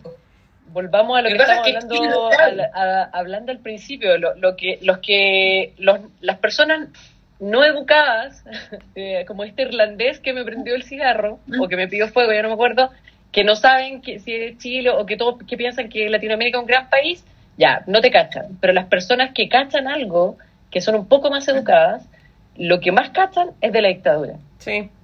No cachan de los mineros, no cachan del terremoto, no cachan de nada. No, no cachan de, no sé ahora la revolución, el estallido social, pero la revolución, ¿cómo se dice? Ya no sé. Bueno, pero pero sí cachan, eh, de- Sí. si algo cachan es, es de- es del 73 en adelante, Pinochet, y si tú te encuentras con personas cultas afuera, te preguntan y te preguntan mucho, mucho de Allende, te preguntan de Pinochet, te preguntan de las violaciones de los derechos humanos, y saben mucho. Entonces, Y claro de que hecho venden. está como, está como al nivel de la guerra, la guerra civil española, eh, bueno, lo que pasó en Alemania con Hitler, o sea, está como, como, o sea, de las dictaduras en, en Latinoamérica, la chilena es la que más llama la atención. Eso es lo que te iba a decir, porque eh, Argentina también en el mismo periodo vivió Brasil, Perú, Bolivia, eh, eh, bueno, Nicaragua, ¿cachai? Concha tu madre, ¿cachai? O sea, eh, han tenido otros Sí. periodos también, que siguen teniendo otros periodos también, eh, que siguen teniendo temas también relacionados, y, y no, pero siempre Pinochet. Hay un tema con Pinochet, no sé si será Pinochet, Allende, o, o, o la propuesta Es de que la la de Allende, no sé. Es que fue como la, la, la, la- o sea, entre comillas, la original. Claro. Porque creo que fue la chilena y después fue la argentina y la otra, la argentina duró menos. Pero, por ejemplo, Eh, Argentina fue súper brutal, pues la Argentina fue tan brutal como la chilena, en términos Claro. de violación a los derechos humanos. Eh, está el tema de las, la- de las madres de Plaza de Mayo, que eso, por ejemplo, no ocurrió Ajá. en, en Chile. Eh, entonces, y que y eso también llam- llama la, la atención, pero sigue siempre como mucho en la retina, tal vez, no sé, puede ser que sea un paradigma histórico de, no sé, del, del neoliberalismo también, de la Operación Cóndor, no lo sé, ¿cachai? Pero, pero sí, lo, lo que, lo que lo que ustedes dicen efectivamente, y creo que sigue vendiendo, lo que a mí no me gusta es que o sea, porque hay una cuestión de que, como dice la pilla, que sigue siendo una, una, una herida abierta. Pero lo Sí. que a mí no me gusta, y que una vez lo conversamos en un taller con la María Paz Rodríguez, escritora, y que decía eh, que ella sabía de muchos escritores que escribían a propósito sobre la dictadura, no teniendo experiencias, no teniendo una particular interés, sino solo para vender. Entonces, que se utilice ese tópico, no sé si me parece bien. ¿cachai? Entonces, ¿por qué contaminar, eh, no sé si, o saturar, más que contaminar, eh, eh, las artes con eso? Mm. Por- y por eso me parece un buen ejemplo de la mujer fantástica, ¿cachai? una mujer fantástica que además que trajo al tapete otro otro otro nivel Otro de discusión y que es súper súper importante eh, y, y- y súper bueno, ¿cachai? además que súper bien ejecutado, creo yo, Eh, de partida la música lo encontré genial, la música incidental, Mm. así se dice, ¿Sí? el score, score. como dicen ustedes. Eh, súper bien, súper bien, eh, o sea, tal punto que ganó eh, premio Oscar a la película, mejor película extranjera. ¿cachai? Entonces, me parece bueno también que nos vamos alejando un poco de eso, pero no por olvidar, yo creo que está bien lo- el tema de la memoria, el tema de la memoria histórica, sino también porque es necesario ir cicatrizando heridas también, Qué loco. creo, Sí. creo, no sé, no sé. Tal vez yo estoy mal, tal vez estoy mal, no sé. Oye, Mira, y vámonos a la música. Vámonos a la música. Tengo acá una lista que sacó la edición chilena de la Rolling Stones con los 50 mejores discos chilenos de todos los tiempos. Ya. Ah, danos los cinco, po. o no, vaya a dar los 50. O sea, a ver, voy a ir con algunas cosas interesantes. Eh, está Lucibel, lo cual me sorprende. ¿En serio? Sí, número 49 con podía Viajar. creerlo. Ah, porque es son 50 discos, en Chile creo que hay 70. Claro. Oh. Está, bueno, en- Ah, yo pensé que había partido de arriba hacia abajo. No, de abajo po. hacia arriba. de abajo Ya. hacia arriba. El de arriba va a estar los prisioneros, los Jaivas. Yo también estaba pensando en los Sí. prisioneros, por eso dije, cuando dijiste Lucibel, dije, what the fuck. Claro. Eh, está Cecilia Sí, por en el número Ah, 43. Está. En el número 42 están los fiscales. Los fiscales a dos. Ya, a mí eso- Sí, sí, sí. Agua turbia no puede faltar. Agua turbia me encuentro tan ondera. Agua turbia, la Denise de agua turbia, weón. Loco. Es, co- es como hipismo mismo, weón. Y ponte tú, ahí se considera Pánico como una banda chilena, ¿no? ¿Pánico? ¿Eh? Sí, de hecho, Pánico está en el número 46 con Subliminal Kill. Y los ex. Ya, weón yo lo, yo lo pon- habría puesto más arriba. Por lo menos están más arriba que Lucibel. Eh, no podía faltar Lucho Gatica. ¿ah? Ah, Oye, claro. ¿y los, los ex están o no? No, no están los ex. Oh, Ponte tú, acá hay uno que me sorprende muchísimo. Tiro de gracias Thanos. Entonces, El número que sí. 38 está de Kirusa. ¿Qué es esa weá? De ahí, ¿Por qué? ¿Qué es, que- qué es esa cuestión? No sé. Los que cantaban Yo soy De- bacán, bacán. Ya, ¿sabéis que los ex son mejor que esos hueones? Sí, claro. Ah, ¿Y está tiro de gracia? qué chao. No, fíjate. Está Mauricio Redolés, con quien mató a Gaete. perdón, ¿no está tiro de gracia? No, no está tiro de gracia. No, ya igual tiro de gracia es malo. No, ya. Pero igual es, pero El está maquiza. Tiro de Gracia, el reboot de Tiro de Gracia, el donde sale. Puta, no sé, po. El, el- ¿Cómo se llama el, el típico disco de Tiro de Gracia? No recuerdo. Donde salen los, las caras de estos de lo, del grupo. No lo Donde recuerdo. sale estos No, no tengo uh, ya, es el, uno de los mejores discos chilenos, weón. Ya, este, esta, perdón. ¿Según quién? Según. No, pero, Según ah. ese disco. No, pero ese disco, de partida por lo menos en una web de ventas, sí. Porque ese disco yo me acuerdo que fue uno de los más vendidos ese año. Como el Tiro de gracia no era 96. muy bueno. ¿Cuál? ¿El ser humano? Ser humano, ese. Ya. Ese disco es bacán, weón. Y eso que a mí no me gusta ese tipo de música. Pero ese disco yo lo encontraba increíble. Yo lo tengo en CD, ponte tú. Ojo. Vamos subiendo. eh, ya empezamos a encontrar eh, cosas que no esperamos encontrar. En el número 32 está el manifiesto de Víctor Jara. ¿Por qué no? Sí, pues Víctor Jara. Sí, pues ¿En qué cosas que sí nos esperamos encontrar. Ah, ah, sí, ah, ya, ya. Ah, En el número 30 está Aerolíneas, Aerolíneas Maquisa de Maquisa. Estoy de acuerdo. yo no sé lo que, No tengo idea de lo que me estáis hablando. no sé lo que nosotros tampoco. Eh, los tres. El primero que Ah, figura en la po. lista, el FOME, el número 29. Ya en el Igual bajo, ¿ah? 27 encontramos a la antología Violeta Parra. Sí, obvio. Arriba Sí, están los bunkers con vía de perro. Ay, no me gustan los bunkers por la chucha. En el Es número una cosa de 25 todo, están los electrodomésticos con Viva Chile. Sí, ya. El número 24, un disco que todos tuvimos. El vivo de Joe Vasconcelos. Hay otro que no soporto, weón. Pero todos tuvimos ese disco. Pero debería estar, sí.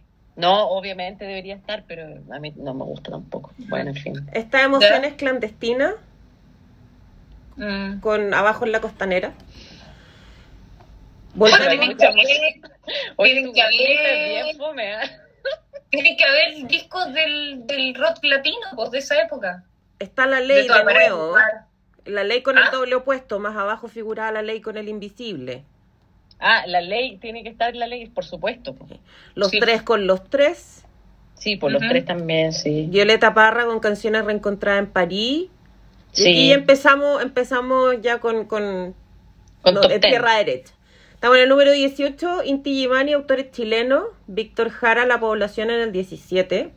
Canción del Sur de los Jaivas, número 16. Ujú. Ujú. Los Prisioneros, El Pateando Piedra, número 15. En Igual el número 13 está Congreso, Sí, Tierra Incógnita. Debería estar top 10. Debería estar top 10. Los, los- todos los discos de los prisioneros deberían Sí, sí, sí. De En hecho, yo el pensé que número uno era 12 prisionero. En el número 12 está Buddy Richard, con Buddy Richard en el Astor. Sí, sí, está bien. Sí, sí, En el sí. número 10 están No, los pero- tres con la espada y la pared, que para mi gusto es el mejor disco de los tres. El mejorcito, sí, po, totalmente. En el número 9 está el No, Corazones el- de los Prisioneros. Bueno, Número 8, los en el Jaivas. número uno debería estar. El número 8 Número 8, los Jaivas, los Jaivas. En el número 7, Los Ángeles Negros y Volveré. Estoy súper de Ah, acuerdo. Weón, ustedes no se imaginan la cantidad de. El, el, el- Ah, ¿Cómo oh se my llama? God. Cómo los Ángeles Negros han influenciado a músicos del extranjero. ¿De Concepción? No, weón, a Jay-Z, Ah, a los Beastie Boys. Sí, Investiguen. pues los Beastie Boys. Ujú. Está bien, está Los bien, pero me da Boys, la risa. de los Beastie Boys partía con una hueá de los ángeles negros, po. Sí, po. ¿no? Sí, Ah, po. aquí está tiro, Eh, un- tiro de gracia un ser humano, Feña. En el número 6. Ya, po. Ya. Ese disco es muy bueno, insisto. Escúchenlo. Víctor Jara, pongo en, pongo en tus manos abiertas en el número 5. En el número 4 está la cantata de Santa María de Iquique, Quilabayón. Sí, En el número... los tetas no están. No. Son muy malos los tetas. En No, el número primer disco de los 3 Tetas era bueno. está La Voz de los 80, Los Prisioneros. En el número 2, Alturas de Machu Picchu de los Jaivas. Y en el número 1, las últimas composiciones de Violeta Parra de Violeta Parra. Sí, tiene ¿Quiénes votaron? primero. ¿Quiénes votaron? Álvaro Enrique, Luis Dimas, Tea Tea Time, Javier Amena, Álvaro Ah, España de los Fiscales, Germain de la Fuente de los Ángeles Negros, Carlos Cabeza, Angelo Pieratini de Huaychafe, Jepe. Jorge Culón de Inti Gimani y Ana Tiyu de Maquisa. Ah, Maquisa de los Ah, Maquisa de Niti. Ahí, Ya, ahí todo sí, tiene sentido. Ahoga Claro. Kiengo Coco. Pero después que los tetas, los tetas a Tea Time y no salió nadie de los. Bueno, el, el primer disco en los tetas, o sea, por lo menos del, la web de los 50 tiene que estar. A mí me sorprendió que No, no no, no, tú los ex. Los ex no es muy mal grupo. Los ex es un buen grupo. Mm. Pero y no hay ninguno de Es mi la. grupo de la- favorito, es, chi- es chileno, ¿ah? debo decirlo. ¿ah? Estoy muy decepcionada de esa lista. La odio. Y ponte tú, no había ninguna cosa del rock de los 80, no había ni una cosa de Viena, de... ¿Cómo se llama el, el grupo este de Levin? Eh, donde estaba este... Ah, ustedes no se acuerdan nada del rock de los, del rock de los 80 A mí me, chilenos. me faltó dorso. ¿Cómo se llamaba esa weá? Eh, Upa, Upa, no había ni un disco de Upa. No. Oye, no, esta lista con mi reverendo. No, los dos tres me parecen bien. Tenían que ser. Yo al- Sí, habría cambiado el orden.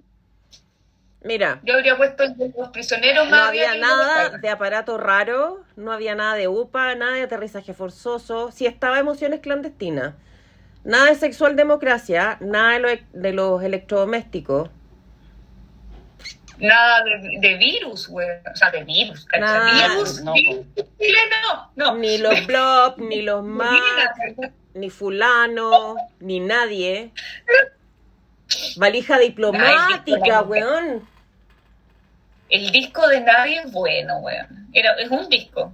Nada de Viena, nada de trío, arena movediza, los Beat 4. Me, me- me- llama la atención lo poco, ponte tú, ni uno de Miriam Hernández, ponte tú. No, Miriam Hernández, pues bueno. ni Luchito Miriam tampoco. Hernández. Oye, ¿y qué opinan, qué opinan de la música chilena actual? Pero ¿sabéis qué? Espérate, ¿sabéis qué? Estoy pensando hay una mafia en esa cuestión de la lista porque... Votaron de entre ellos. Porque además que de- si dejaron afuera a los ex, como está la colombina Parra, ¿Mm? yo creo que tiene que haber sido algo ahí, eh, algo político de los Parra, weón. ¿Puede ser? No sé. Voy a hacer toda una teoría conspiracionista ahora. Vamos. Vamos, Bueno, Alfate, en fin. tú puedes. Ya, gracias. gracias por el apoyo. No, pero ¿qué música chilena. La música chilena actual. Es que yo no escucho nada ¿Sabéis hace dos me años. sorprendió que no estuviera la M de Javiera Parra? Ah, claro, pero es que son puros covers, pues. Pero están súper bien hechos, po. Y hay No, uno sí, que es controversial, que entiendo que no está porque está cancelado, pero ¿sabes qué? Encuentro que escribe muy buenas letras. Eh, Briseño, de los haces falsos. Canceladísimo, yo lo sé. ¿Por qué está canceladísimo? Porque no cachabais. El rollo de- No. Lo que pasa es que eh, salió hace un tiempo a hablar una chiquilla. El loco, en resumidas cuentas, el loco se quería engrupir a una chiquilla que era menor de edad. Tenía 24 Ah, y ella tenía como 16. ¿Cachai? Y de hecho, cuando tú hay ciertas canciones que tú escuchás y tú decías, ah, esta, esto es para ella. Todo me tiene sentido. Claro, ok, Ya. quien go, go, go, ca- ca- calza todo, ¿cachai? Ya. Entonces como que lo cancelaron, pero escribe bien. ¿Y a quién le escribe? A la O- pendeja. o sea, bien. distintos temas, pero hay algunos temas que tú decís, este se lo escri- evidentemente se lo escribió a ella. ¿Cachai? Ya, yo no conozco ese grupo, no, nunca he escuchado algo de ¿Hace ellos. falso? Mm. O sea, de lo nuevo yo te diría que ponte tu jefe, podría ser de lo nuevo, ¿Ya? que es bueno, digamos, pero ponte tu Javier Amena o Camila Moreno, todas esas cosas yo no sé quiénes son. Tampoco.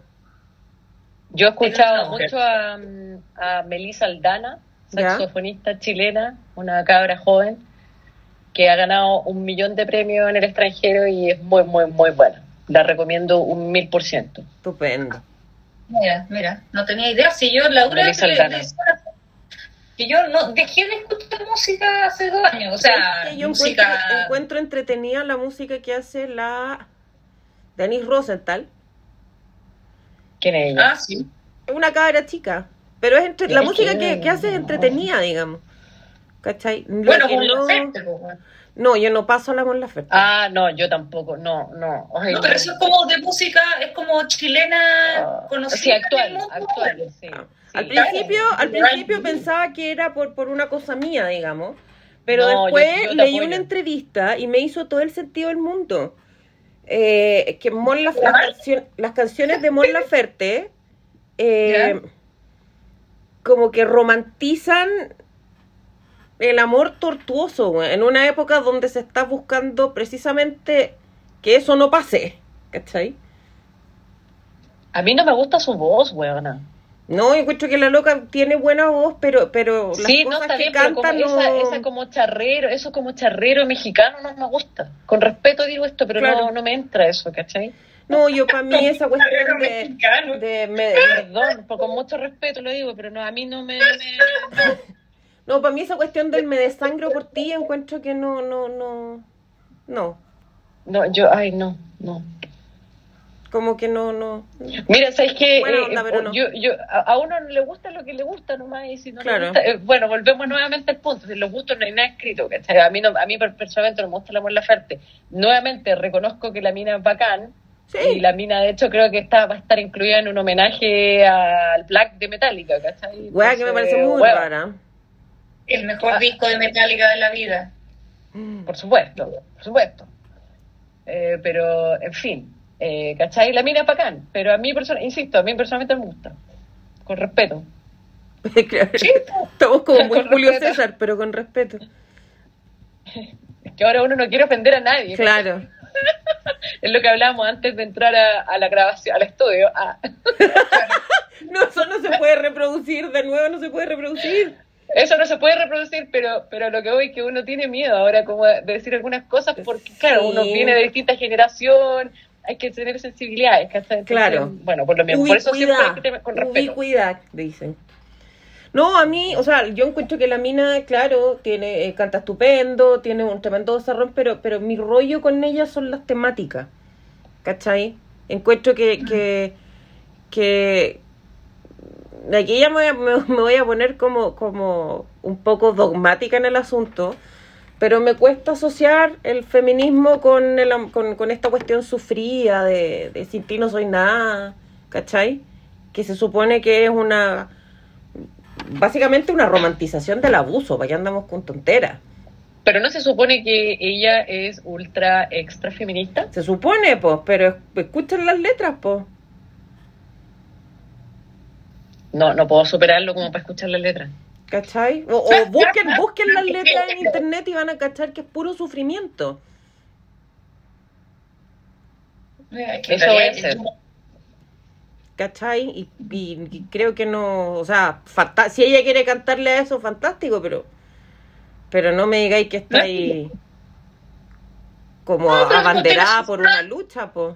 Oye, pero, con, pero les puedo hacer una pregunta. Por ¿Por, favor. qué uno tiene que racionalizar por qué uno no le gusta a alguien? ¿Por qué uno tiene que fundamentar el gusto? Eh, o sea, en general yo creo que no. ¿Por qué? Porque, por ejemplo, Creo que el gusto que es lo suficientemente subjetivo como para que la respuesta sea porque no me gusta y punto. ¿Cachai? Lo No, que no, pasa sí, es que ahora, que estamos, dando pie a la discusión. Pero... No, no, no, no, no, sí, sí, encuentro que está bien, pero, pero es una pregunta que, que me surge cuando uno, eh, porque ahora estamos haciendo una discusión fundada y, y- y dentro de un contexto de podcast, pero y además que estamos agarrando a la, a- a la chacota, a la Mon Laferte, ¿cachai? Pero, y en general a la vida, ¿cachai? Pero, por ejemplo, cuando uno está, no sé si a ustedes les pasa, pero cuando uno está en una, en una conversación eh, eh, X, ¿por qué a uno le exigen o uno se siente, o yo a lo mejor soy yo nomás, se siente exigida, no sé si a ustedes les pasa de fundamentar el, el no me gusta. ¿Sabéis qué? A mí me pasaba mucho.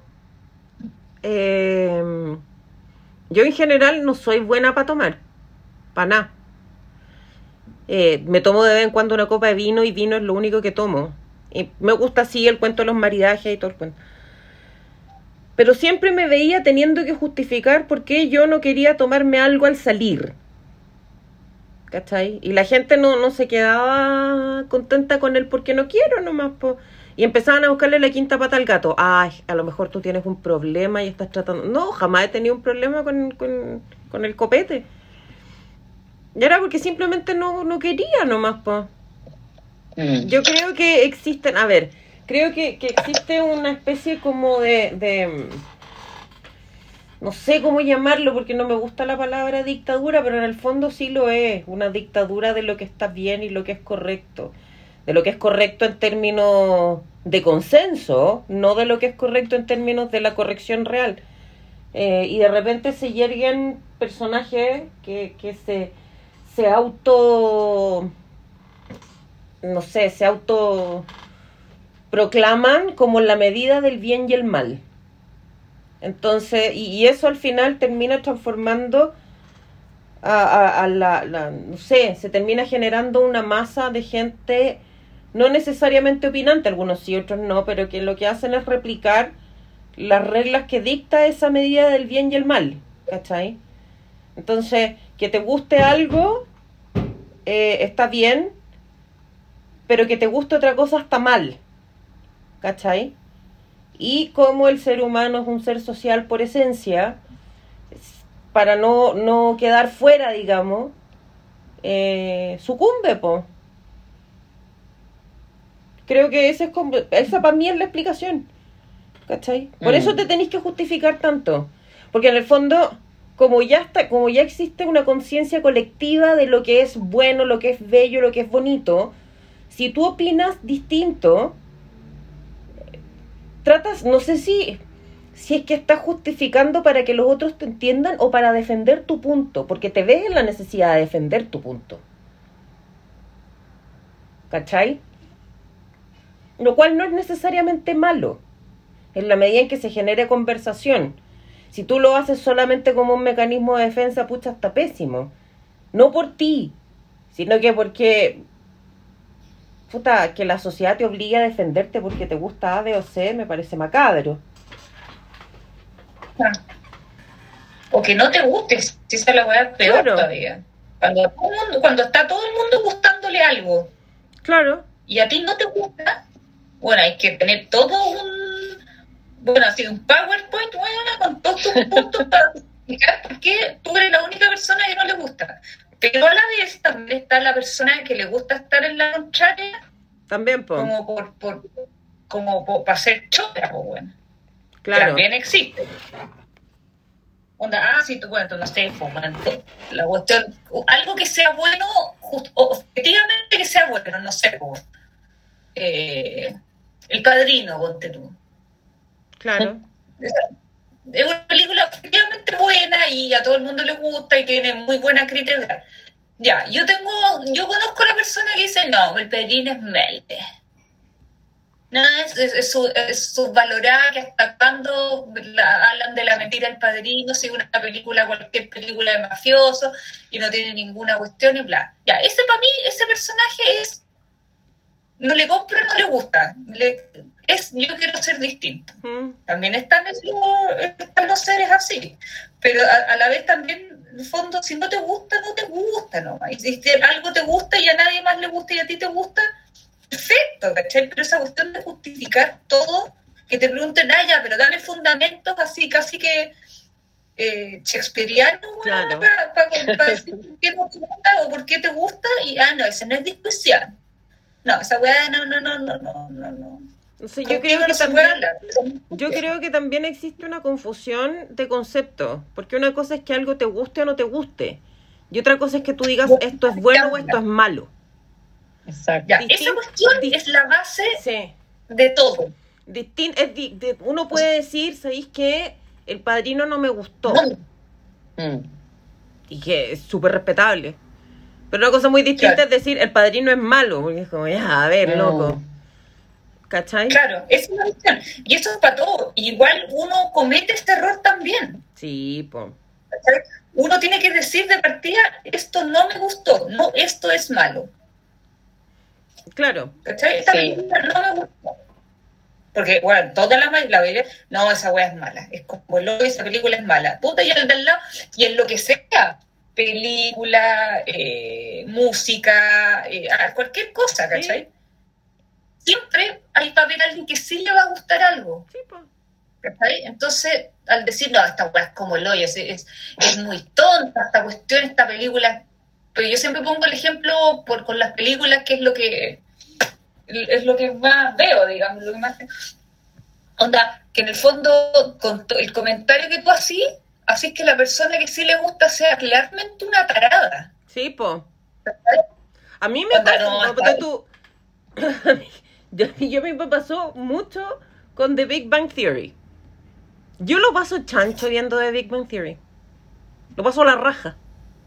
Y como lo paso la raja me encanta. Pero anda a buscar en redes sociales a alguien que diga que la serie es buena. No, es un bodrio, es mala, es un asco. No, y, in- es tonta la serie. Puta, seré tonta, po, pero yo lo paso la raja viéndola. Pero, pero, pero, pero, pero ponte tú, a ti te gusta. Me encanta, Perfecto. lo paso chancho. Pero la encontráis buena,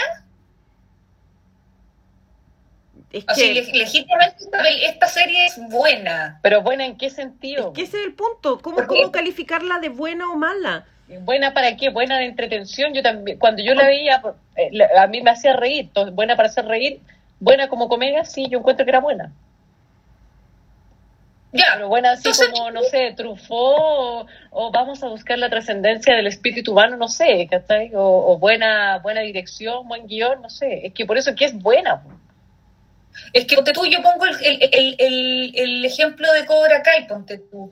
Yo amo esa serie, pero la, esa serie es mala, según yo. O sea, eh, o sea, no, o sea no, no es que sea mala según yo, porque igual la veo, ¿cachai? Si la cuestión fuera mala no la vería, pero yo sé que las actuaciones no son buenas, que el guion lo hice yo, digamos, en el sentido de alguien que con cero estudio, eh, es ridícula y todo, pero la amo. ¿Cachai? Pero ¿por Entonces yo sé, separar, o sea, si alguien- porque es- está hecha con el corazón. Es, es muy honesta, o sea, ellos saben que tienen tres pesos de plata y usan esos tres pesos y saben que el, el- onda alguien que no tienen plata para contratar a alguien mejor, ¿cachai? Entonces es co- es como lo que hay, lo que es, pero es honesta, ¿cachai? Entonces por eso yo la amo, aparte que a mí Karate Kid siempre me gustó la película. Mm. ¿cachai? Entonces, pero yo sé diferenciar, o sea, que esté nominada, para mí es un, es un, un reconocimiento impresionante, ¿cachai? Pero yo Mm. sé que no va a ganar porque de las cinco comedias que hay, es la peorcita, pues, ¿cachai? Pero yo la amo, Mm. ¿me cachai? O sea, uno puede decir, ponte tú, mi película preferida de la historia es Generación Perdida. Gran Y película. esa película, ponte- o sea, Feña, te estás perdiendo. Oh, la perdimos. Feña, vuelve. la perdimos. cuestión. Feña, vaya a tener que Ah, repetir te todo lo que dijiste porque te perdimos. Nos quedamos en que tu película favorita de la vida era Generación Perdida. Generación perdida. Ya. Que yo podríamos tener una conversación de mil horas de eso, digamos. Gran película. Pero- Gran película. Sí, sí. Eh, pero yo sé que analizando, o sea, tiene un, subte- un subtexto muy bueno, ¿cachai? Etcétera, etcétera. Pero, claro, o sea, la pongo a analizar un poco y digo, no, si esta cuestión es media ridícula, eh, esto no sé, ¿cachai? O sea, es mi preferida, pero no es la que yo encuentro mejor. ¿Cachai? Claro. Pero son estándares que te pusiste tú misma. Claro, pero, pero a lo que voy Porque yo, encuentro que una gran, yo encuentro que una gran película, encuentro que el guion es la raja.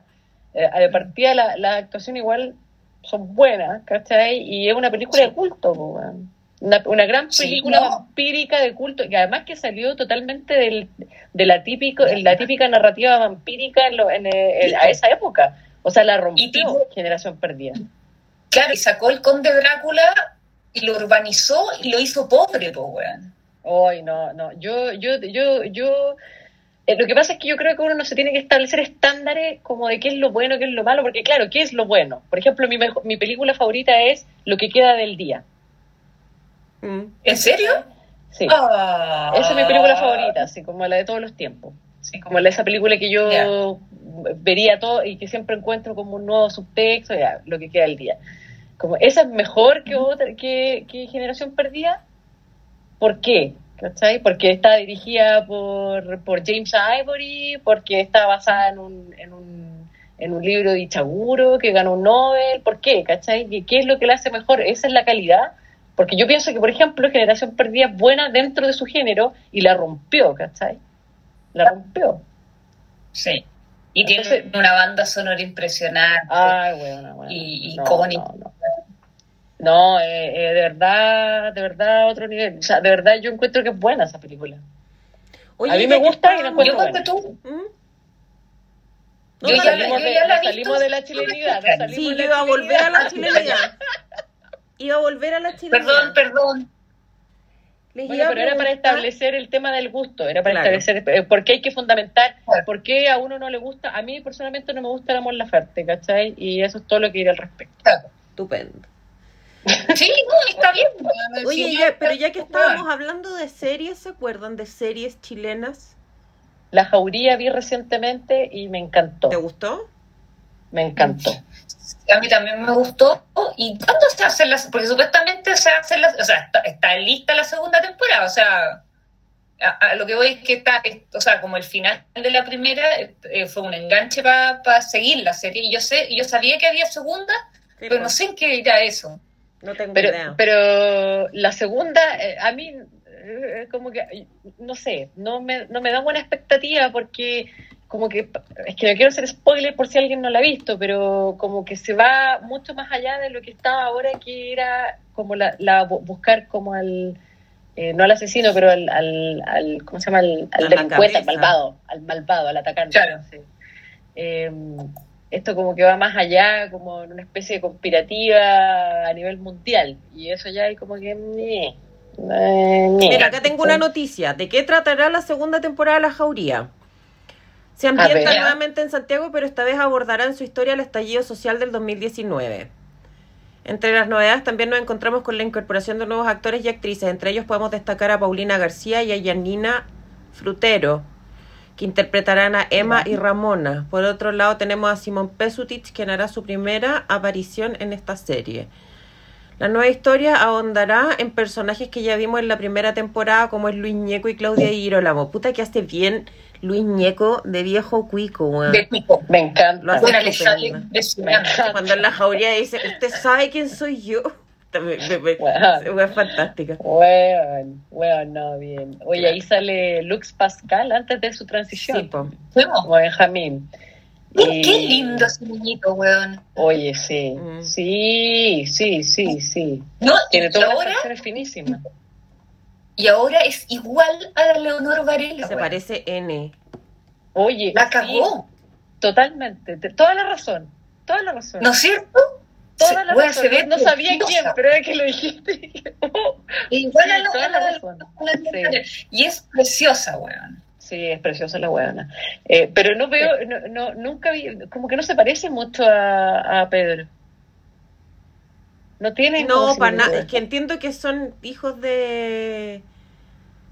Eh... De mamá. Yo tenía, no, yo tenía entendido que la, es la, son los mismos padres. ¿Sí? No, Sí, porque de pasa es hecho- que son- no, parece que no. Entiendo que los Porque papás de hecho, Pedro Pascal los están separados. El, ape- el apellido Pascal lo tomaron para, para hacer el honor a la mamá que falleció de cáncer o algo así, ¿o no? El Pedro Pascal se llama Pedro Balmaceda Pascal. Balmacea y José el- Pedro Almacea Pascal, te amo. Si nos escuchas, te amo. Y antes, antes era, antes la Lux Pascal era, era Lucas, Lucas Balmaceda Balmaceda. Pascal.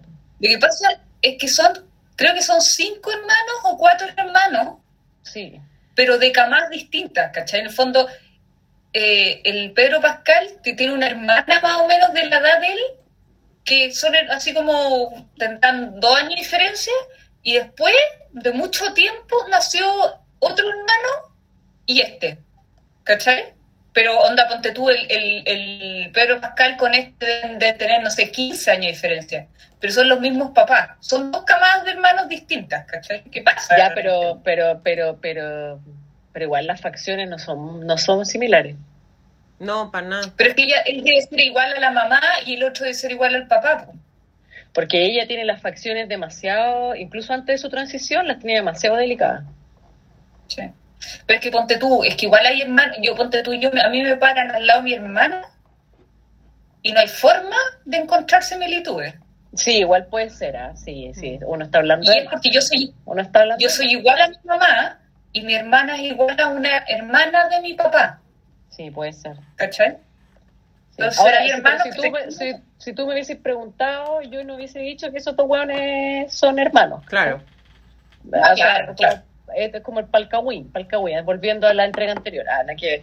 Pero, bueno, volviendo a la jauría, eh, la encontré muy, muy buena. Estuvo Se muy- supone eh, que muy la buena, segunda la- temporada se iba a empezar a grabar en el primer semestre del 2020, pero con lo de la pandemia no se sabe. De que está confirmada la segunda temporada, lo está. Oye, va a estar Sí. Alfredo Castro también, la Daniela Vega, todo eso. Entiendo que sí. Sí. Oye, Alfredo Castro, Bueno, buen debería, actor, porque es como... ¿El Alfredo Castro? actorazo. Ah, sí. ¿Qué otra Sí. serie más? Yo me acuerdo de una serie, esta es muy freak, pero en mi friquerío me acuerdo de haber enganchado mucho con una serie que daban en TVN en la noche, que se llamaba Gen Michima, y la dejaron de transmitir, y yo encontraba que era tan fantástica, era como de mutantes, ponte tú, con poder. Ah, creo que en esta serie eh, salía el Pascal, po, o sea, el Balmacea. Pero es súper vieja Gen Michima, Pero cuando era niño. Claro. probablemente cuando era niño, claro.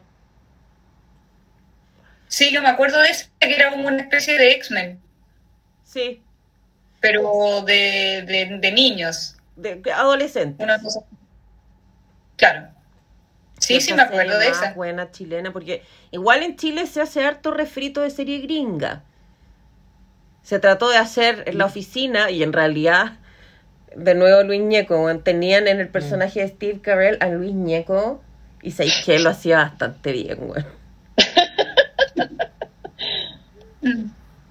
Pero bastante Sí. bien. De hecho, Lo veo, cuando lo veo. cancelaron la Office en Canal 13, hubo gente que se fue a parar fuera del canal a protestar para que volviera la, la Office.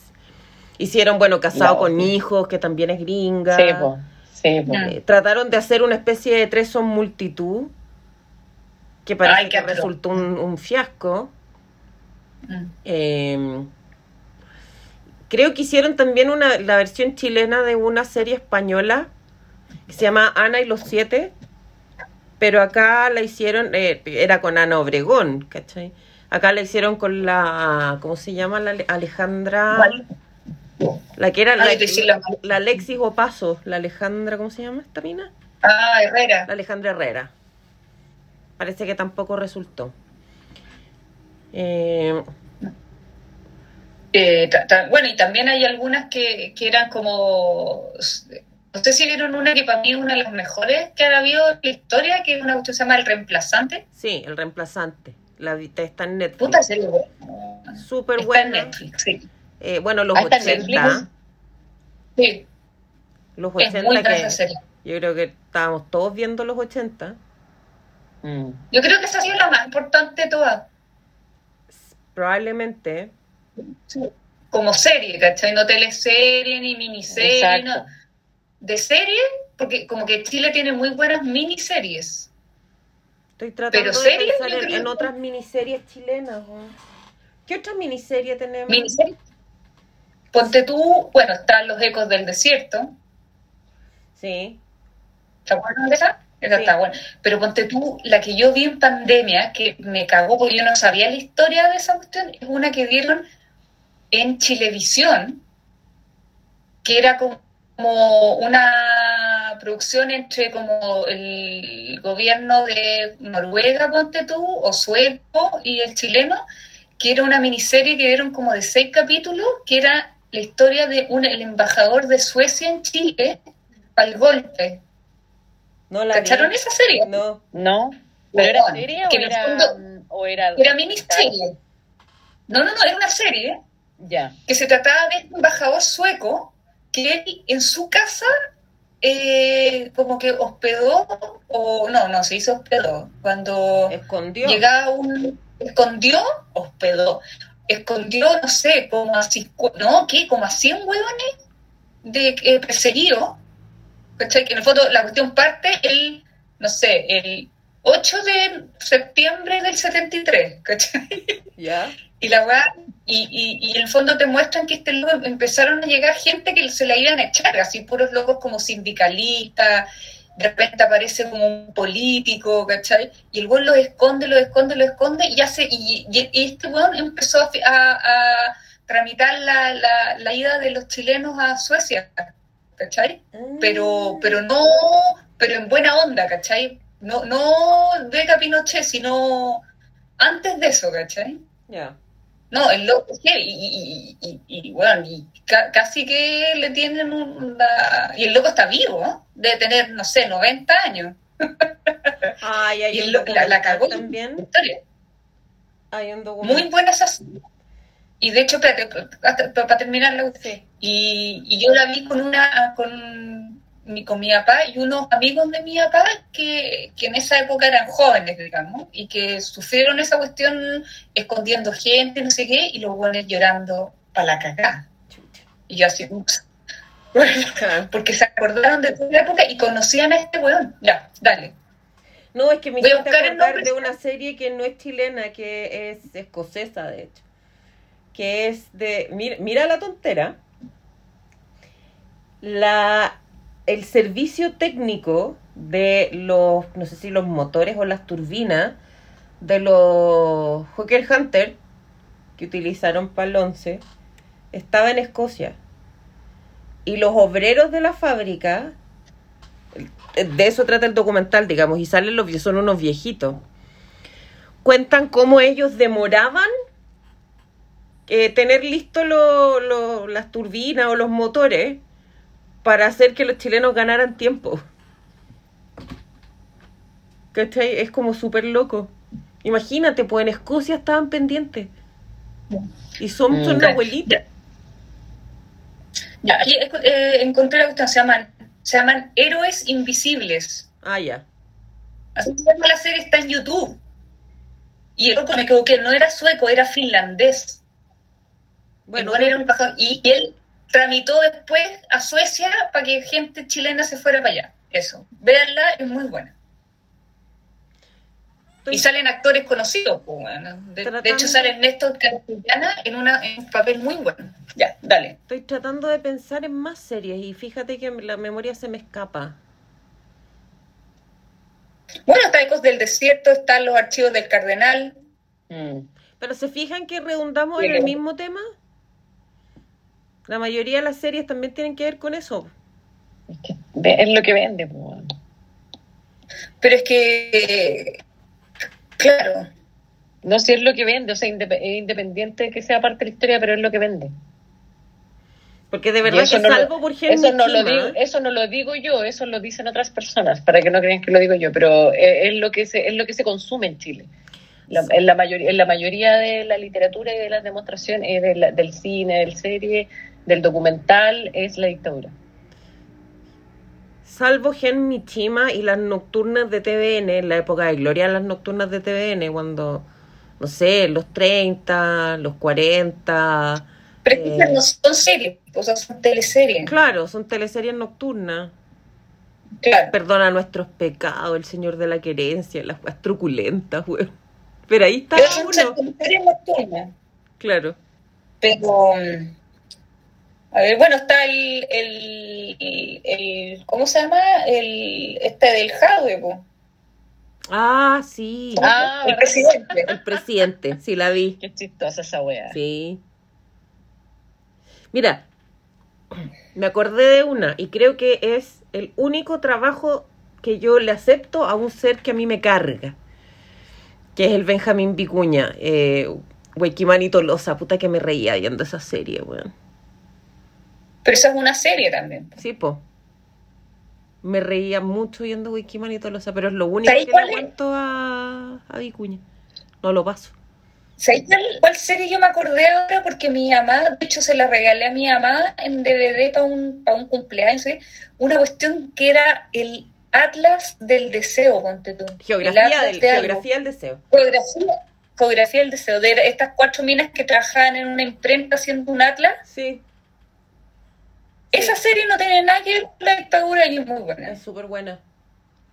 Bueno, la Sí. favorita tampoco tiene nada que ver con la dictadura. po. Claro. O sí, ah, o sí, bueno, O depende sí. cómo. O, o- o sí, yo interpreté mal. O a lo mejor en la segunda temporada va a salir algo. Claro. Ah, ya no sabemos. No sabemos. Oye, y como último tema de chilenidad, se me ocurre algo. Yo no puedo no hablar de esto porque en realidad, puta, ¿para qué andamos con cuestiones? A uno le gusta comer. Hablemos de La comida comida chilena. Ay, qué rico. Ah, ¿Cuál es su plato chileno favorito? Es que aquí voy a salir yo de la, Ah, la señora maldita, ¿Mm? la señora eh, eh, Reculeca, diciendo que no hay ningún plato, el único plato chileno, 100% chileno, es la carbonada. El resto de los platos que uno dice chilenos no son chilenos. No, Sí, claro. es verdad. Ahí salió una lista completa. Claro. Porque según yo, el charquicán, claro, eh, el charquicán, que para mí es mi plato preferido de la vida, era chileno y me dijeron, no, ese es un, es un plato español con árabe y no sé qué, y me cagaron. Ya, pero dentro de lo que comúnmente Ya, se conoce como mierda. plato chileno. Sí, lo adoptado. Yo, para mí, lo adoptado. charquicán, Para mí, el pues. el pastel de choclo. Para mí, las humitas. Ay, bueno, no me inviten a almorzar. ¿No te gusta ni el pastel de choclo ni la humita? Los- es que no me gusta el choclo caliente. Ah, Pero ponte tú el pastel de choclo lo superaría un poco, lo, su- lo, lo puedo aceptar un poco más porque tiene más cosas, pero la humita, ay, Es qué rica Oh, weón. yo me comería, yo soy capaz de comerme una olla pastelera. ay, La amo. Ay, la humita con tomate, oh, qué rico. ¿Tú las Oh, comes con tomate? Sí, con tomate, ¿por No, qué? yo soy tres veces más cerda que tú, yo como con azúcar. Ah, no, pero no, sí. no, con tomate. Tomate. Es que esa es la, la división, po. Las humitas se comen o con tomate. Están los que comen humitas con tomate y los que comemos humitas con azúcar. Humita. Bueno, es la misma eh, conflicto con las sopaipillas, po. Claro. o son con Uf. cobre o son con azúcar flor. ponte. Para mí Claro. la sopaipilla es salada. Para mí también. Y los te, no los te estoy sabía que hablando. las sopaipillas se podían comer con azúcar flor. Sí, po. Sí, po. No, eso es muy Pero si piensas que es un berlín. Claro, No, pues la sopaipilla se plano. come, la sopaipilla se come o la sopaipilla pasada o la sopaipilla sola. Claro. Pero ponte, ¿nunca le he echado Claro. mermelada a una sopaipilla? No, po. ¿Qué onda? Yo le estaba azúcar flor. Yo le he echado mermelada. Le puedes, le puedes echar hasta manjar. Sí, claro. No, pero estamos hablando de, de los chilenos, chilenos, propio- bueno, comillas, chileno, de lo que se entiende, interpreta chileno propiamente Claro. tal, po. Claro. Ah, Yo claro. no sé si, o sea, no sé, pero hay, hay tanta cuestión. A mí me da- la reinvención de las cosas de los chilenos. Ponte tú el otro día yo le- leí, no sé si leí o escuché en alguna parte, que la empanada es un plato. Ponte tú, la forma de la empanada y el concepto de la empanada, entiéndase una masa que tiene un relleno, es española, y que el, re- el pino que comemos acá es mapuche. Entonces la empanada en el Ah, fondo, mira. la empanada vendría siendo como la epítome, eh, sería como el crisol, La unión. claro, De las dos culturas. exacto, Como po- po- podríamos aprender algo de las empanadas de pino, dices tú. claro, Aprendamos de la unión y la unidad. claro, Em- empanémonos. Empanémonos Empanadémonos. en todas partes, en toda, onda, toda América Latina, digamos, hay una versión Hay de una versión de empanadas. empanadas, pues sí, claro. Claro. Los peruanos tienen su propia empanada, los argentinos tienen otros que se llaman distintos y son de otra forma. Todos tienen empanadas adecuadas a su... Es que eso es más o menos la, la, la comida... La comida de... O sea, la, los- las comidas... ¿Cómo se dice? Eh, comidas... Típico. Criollas. Ah, las- Criollas, las hispanoamericanas. típicas, eh, son coloniales. adaptaciones, pues claro. Porque efectivamente no hay ninguna cosa que se haya inventado en el curanto, a lo mejor. Eso es lo que te iba a decir, el curanto con chapalele. Ponte tú. ¿Y quieren comer curanto con chapalele? No, a mí me A mí no carga me todo esa- gusta. el curanto, la paila marina, la, de todas esas A weas mí las el curanto me gusta. No me No, gusta la ni el marina chapalele ni el milcao, pero el curanto sí me gusta. Milcao, tal wea. Que ponte tú a mí la paila marina me da la sensación de que alguien agarra, un- agarra una olla de grea y se mete al mar, como que la hunde, sale y esa es una paila marina. Como que tira Qué wea. Y, y- Tiene como- pero, te- pero, pero ese, ese, pero no te gusta eso que tiene eh, vino blanco con harto limoncito, eso es para resucitar muertos, weona.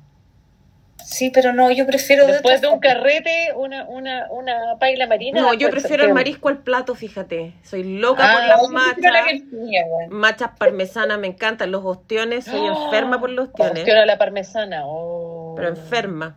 Oye, tenemos una gran suerte de tener tanto Mara, Sí, Sí, es verdad. porque hay otras personas que, bueno, sabemos que no tienen. No tiene. claro. Por eso. Bueno, Dejémoslo hasta ahí nomás. Sí. O sea, y no es nuestro problema, perdón, pero ahí yo me voy a poner. Ahí me voy a poner odiosa, pero no es nuestro problema que hay ciertos hueones que no tienen mar. Me importa una reverenda, eso. No, que weón, ¿por qué huevean hasta acá y no se van un poquitito más al norte y huevean al otro país, weón? ¿O no?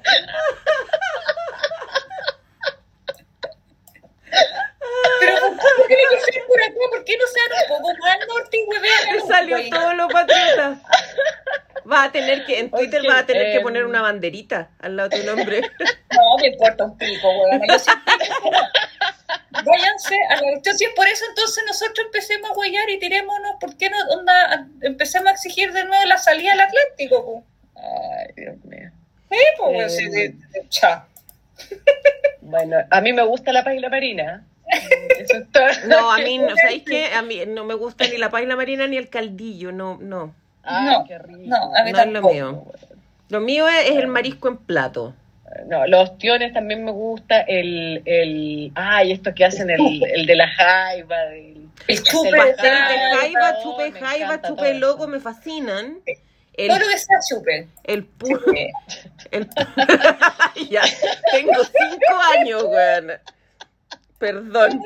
chupe. Sí, chupe, chupe de, de, de ostiones, oh, rico. Eh, el pulpo Me fascina. El pulpo, el pulpo qué rico, rico. rico. Tengo Igual a mí, debilidad por el pulpo. cuando te ponen el pulpo tan tan real ahí, igual me da como nervio. Sí, es verdad. Como la ventosa es como, señorita, pu- pu- ¿puede hacerlo menos turbio? Claro. Menos tétrico. ¿Puedes hacerlo pasar piola? Claro, lo puede pasar en forma de nugget, por favor. Claro. No, yo, a mí, la cosa que me da cuando veo al pulpo es que yo siempre pensé, los pulpos son animales inteligentísimos, No. son súper inteligentes. Ay, no quiero saber esos detalles. güey. No, sí. No, no, no, no, no estoy pensando en la crueldad, estoy pensando en que dentro de su inteligencia yo estoy segura y un día van a cachar que nosotros comemos pulpo y se van a ir en contra. weón. ¿Se van a hacer los muertos Sufro con eso. y después se nos van a tirar encima. Claro, más encima un pulpo nos cagó, weón, nos quitó el premio, nos quitó el Oscar. Sí. El Oscar del agente El topo. agente topo, weón. Ay, Oye, es que este me dio señor- risa, onda, todos comiendo pulpo. Todos comiendo pulpo. No, a mí me dio... Lo un- mira, lo un pobre señor que no se ganó el premio, pero el señor ahora, puta, sale en cuanto comercial. Sí. No, se está forrando, Sí. Sergio. Sí, bien, bien. Sí, está bien, si te la, la, la, la, la- ¿cómo se llama? la pensión que tenido ese señor. Sí, po. Yo No, a mí también me pienso parece lo mismo, bien la que ese pensión. señor esté ganando su dinerito. Sí, Sí. toda la razón. Sí. De hecho, le hace, me da risa un comercial que hace donde dice el nombre antiguo de una tienda y es como si, Ah, sí. efectivamente, la gente de su edad le dice así. No, que la gente de su edad, bueno, si yo soy la gente de su edad, ¿Pero por qué? porque yo también le digo así.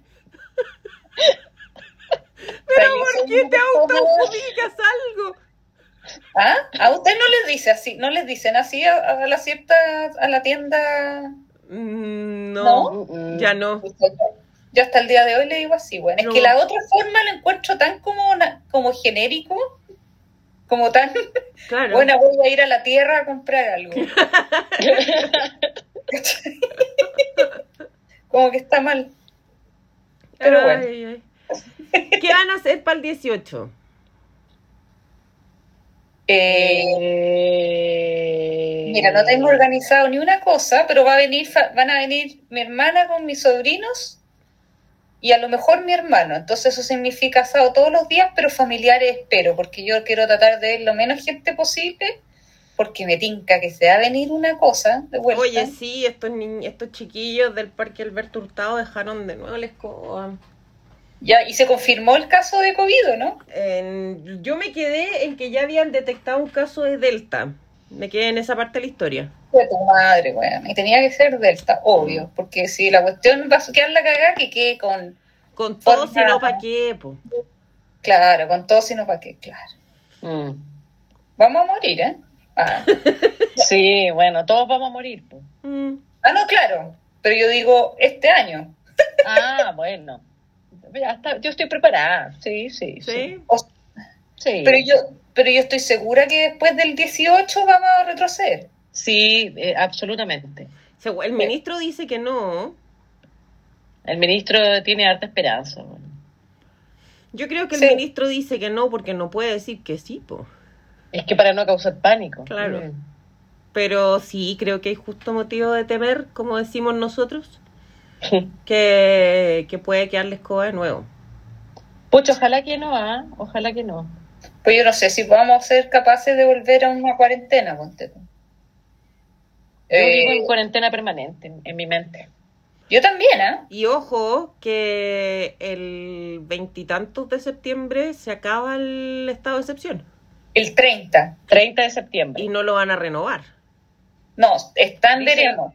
Exacto. Yo dice que ayer si se escuché al mantienen las ministro mismas... en Mesa Central y dijo que no tenían pensado renovarlo. Pero si se mantenía las mismas condiciones. Ya, pero Yo sabía- ceteris paribus, bueno, no sé si nos sirva, po. Yo sabía que eh, estaban viendo la cuestión porque con toda la variante Delta no pueden, o sea, si quitan el, el, el estado no pueden hacer nada. Mm. ¿cachai? Y si la cuestión empieza a venirse fuerte, la Delta, o sea, yo, yo creo que lo van a renovar, pero va a ser mucho más piola, digamos. Porque en el fondo con el, con el estado de excepción yo tenía eh, como que se podían hacer, ponte tú toques de queda, Claro, se podía eh, meter plata al asunto, claro. hacer ponte tú las camas y toda esa cuestión, yo creo que se van a ir por ese lado, no tanto como, eh, o sea, tampoco podrían hacer el plan paso a paso. claro. ¿cachai? Pero va a haber, van a mantener la alerta sanitaria, sí, pues, y eso también les da hartas eh, facultades a- al Ministerio de Salud, entiendo. Sí, pero no Claro. sé si esas facultades puedan incidir en la restricción de derechos fundamentales como el de la movilidad. No, y tampoco en el de las, de las clínicas. Ponte tú, que es lo que ahora permite que el ministro de Salud pueda ocupar las clínicas en los casos más graves como si fueran del servicio de salud. Claro. Claro. O sea, si alguien no, que, no, que, que le dio COVID y no tiene lucas, cagó. O sea, te- si no O sea- tiene Luca, tiene que ir acá, tiene que, digo acá porque yo vivo al lado, a la, a la- a la urgencia y si no, no tienen dónde ponerlo, cagó. Efectivamente cagó. Claro, aquí era, habían hueones que las metían a la Las Condes y filo. Te vais para allá porque no hay más camas y Claro, Y porque, te- exactamente, eso no lo podrían hacer. ¿Cachai? Porque todo el mundo se va a la cosa del toque de queda, que es lo que más le importa a la gente, al parecer. Y, y no, pues tampoco se podría hacer eso. pues. Entonces tiene muchas otras cosas. Y que si ponte tú sacan esto y vuelve a quedar la cagada, no tendrían tiempo para tomar medidas. Ahora, Claro. el, el estado de excepción, se- eh, un nuevo estado de excepción se, se firma un decreto nomás, pues, y va a la Contraloría, ¿no? Claro. No se demora nada. pues. Ya. Sí, no, no, no de queda por siempre, weón. Lo que pasa es que yo creo que la, la gente hace rato que lo está pidiendo y yo creo que lo, no lo quieren renovar para no cagarse a Sichel, las opciones de Sichel en, en, en noviembre. Puede ser. ¿No sabes? Yo lo veo más como una movida política ahí por parte del, gobierno, del actual gobierno. Ay, no sé si deberíamos estar hablando de política en el podcast. Ay, perdón. Muy bueno. estamos hablando de de Chile. Estamos hablando de Ah, Chile. verdad, verdad, sí, verdad. Sí, lo dedicamos a las artes, también. incluyendo el arte culinaria. Y terminamos con una pequeña reflexión respecto a los panoramas dieciocheros. Claro. Sí. ¿Les parece que, que cerremos? Sí. Cerremos, cerremos. Les mandamos Ah. como siempre. ¿Qué, ah, ¿qué pasó? No, no, no, que, que se, se me, se- me acordé de una cuestión de cuando estábamos eh, hablando de la serie y toda esa cosa, ¿Mm? Que se acuerdan, así como para terminar la cosa de Chile, ¿se acuerdan de ese programa La Los Patiperros? Los Patiperros. Sí, Sí, por supuesto. ¿A ustedes les pasa? Pues yo me acuerdo que veía eso y yo estando en Chile me emocionaba cuando escuchaba la música de, del- los patiperros, pues, ¿te acordáis? El, la Guyincana. Te, tere, te, te, te, te, Sí. ¿te- ¿Se acuerdan? sí. Ya. Entonces yo encuentro que esa es como forma para terminar. Con los patiperros. una Con un saludo especial a los chilenos que están en el extranjero. Eso. Exacto. Bien. Y que, y que Chile de repente, incluso cuando uno encuentra que el país anda país de mierda, país bananero, hasta cuándo, pucha, solamente en Chile y la cuestión, pero uno se imagina fuera de Chile y te baja las cosas. Claro, y uno siempre va a terminar gritando, ahí dice Chile, cuando salga Chile Claro. en alguna película, cuando nos mencionen por terremotos o lo que sea. Igual Claro, ahí salga Chile. Concepción caribeño. Claro, Claro. Y el huele asilo, yo la tumba, yo la tumba, huele asilo. absolutamente. Así que, viva Chile. Con ese ánimo que me encanta. es que me dio como pena. Es que me acuerdo de esa musiquita y me da pena. Oh. Oh. ¿No, no se acuerdan de esa cuestión? Sí. Que uno veía eso. Sí, pero no me daba pena. Ahí me, yo me emocionaba. Ah. Y yo estando viéndolo en mi casa. Claro, En Chile. en Santiago de Chile, yo. En Santiago de Chile, pucha, que echo de menos Chile. Claro, así como emocionada. Hermoso. Puta, que echo de menos mi país, Ya, estoy en mi país. Estás en tu país y no has viajado nunca a ni una parte. Igual lo echaba de menos. Lo echo de menos. Lo echo de menos. Bueno, Ya. jóvenes que nos escuchan, espero que hayan disfrutado este capítulo, que se hayan reído, que hayan recordado. Coméntenos ahora, eh, en, por Spotify no se puede comentar, pero escríbanos al, en, en el Instagram o a través de Twitter a nosotras. Eh, a ver si se acuerdan de algunas cosas más de Chile, que, que películas chilenas que no nombramos, no nombramos miles, digamos. Eh, Claro. bandas chilenas, escritores chilenos, platos chilenos, ¿cuál es el plato típico que más les gusta a ustedes? Cosas de ese tipo. Es un fin de semana largo, es un fin de semana donde eh, tradicionalmente se toma mucho y tenemos que cuidarnos, así que si van, primero, si van a tomar, no manejen, primero.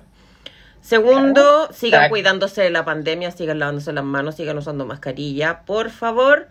Eh, todavía estamos en pandemia, no nos olvidemos de eso. Y queremos que nos sigan eh, escuchando, así que cuídense, que lo pasen muy muy bien, les mandamos mucho cariño y nos vemos en una próxima entrega.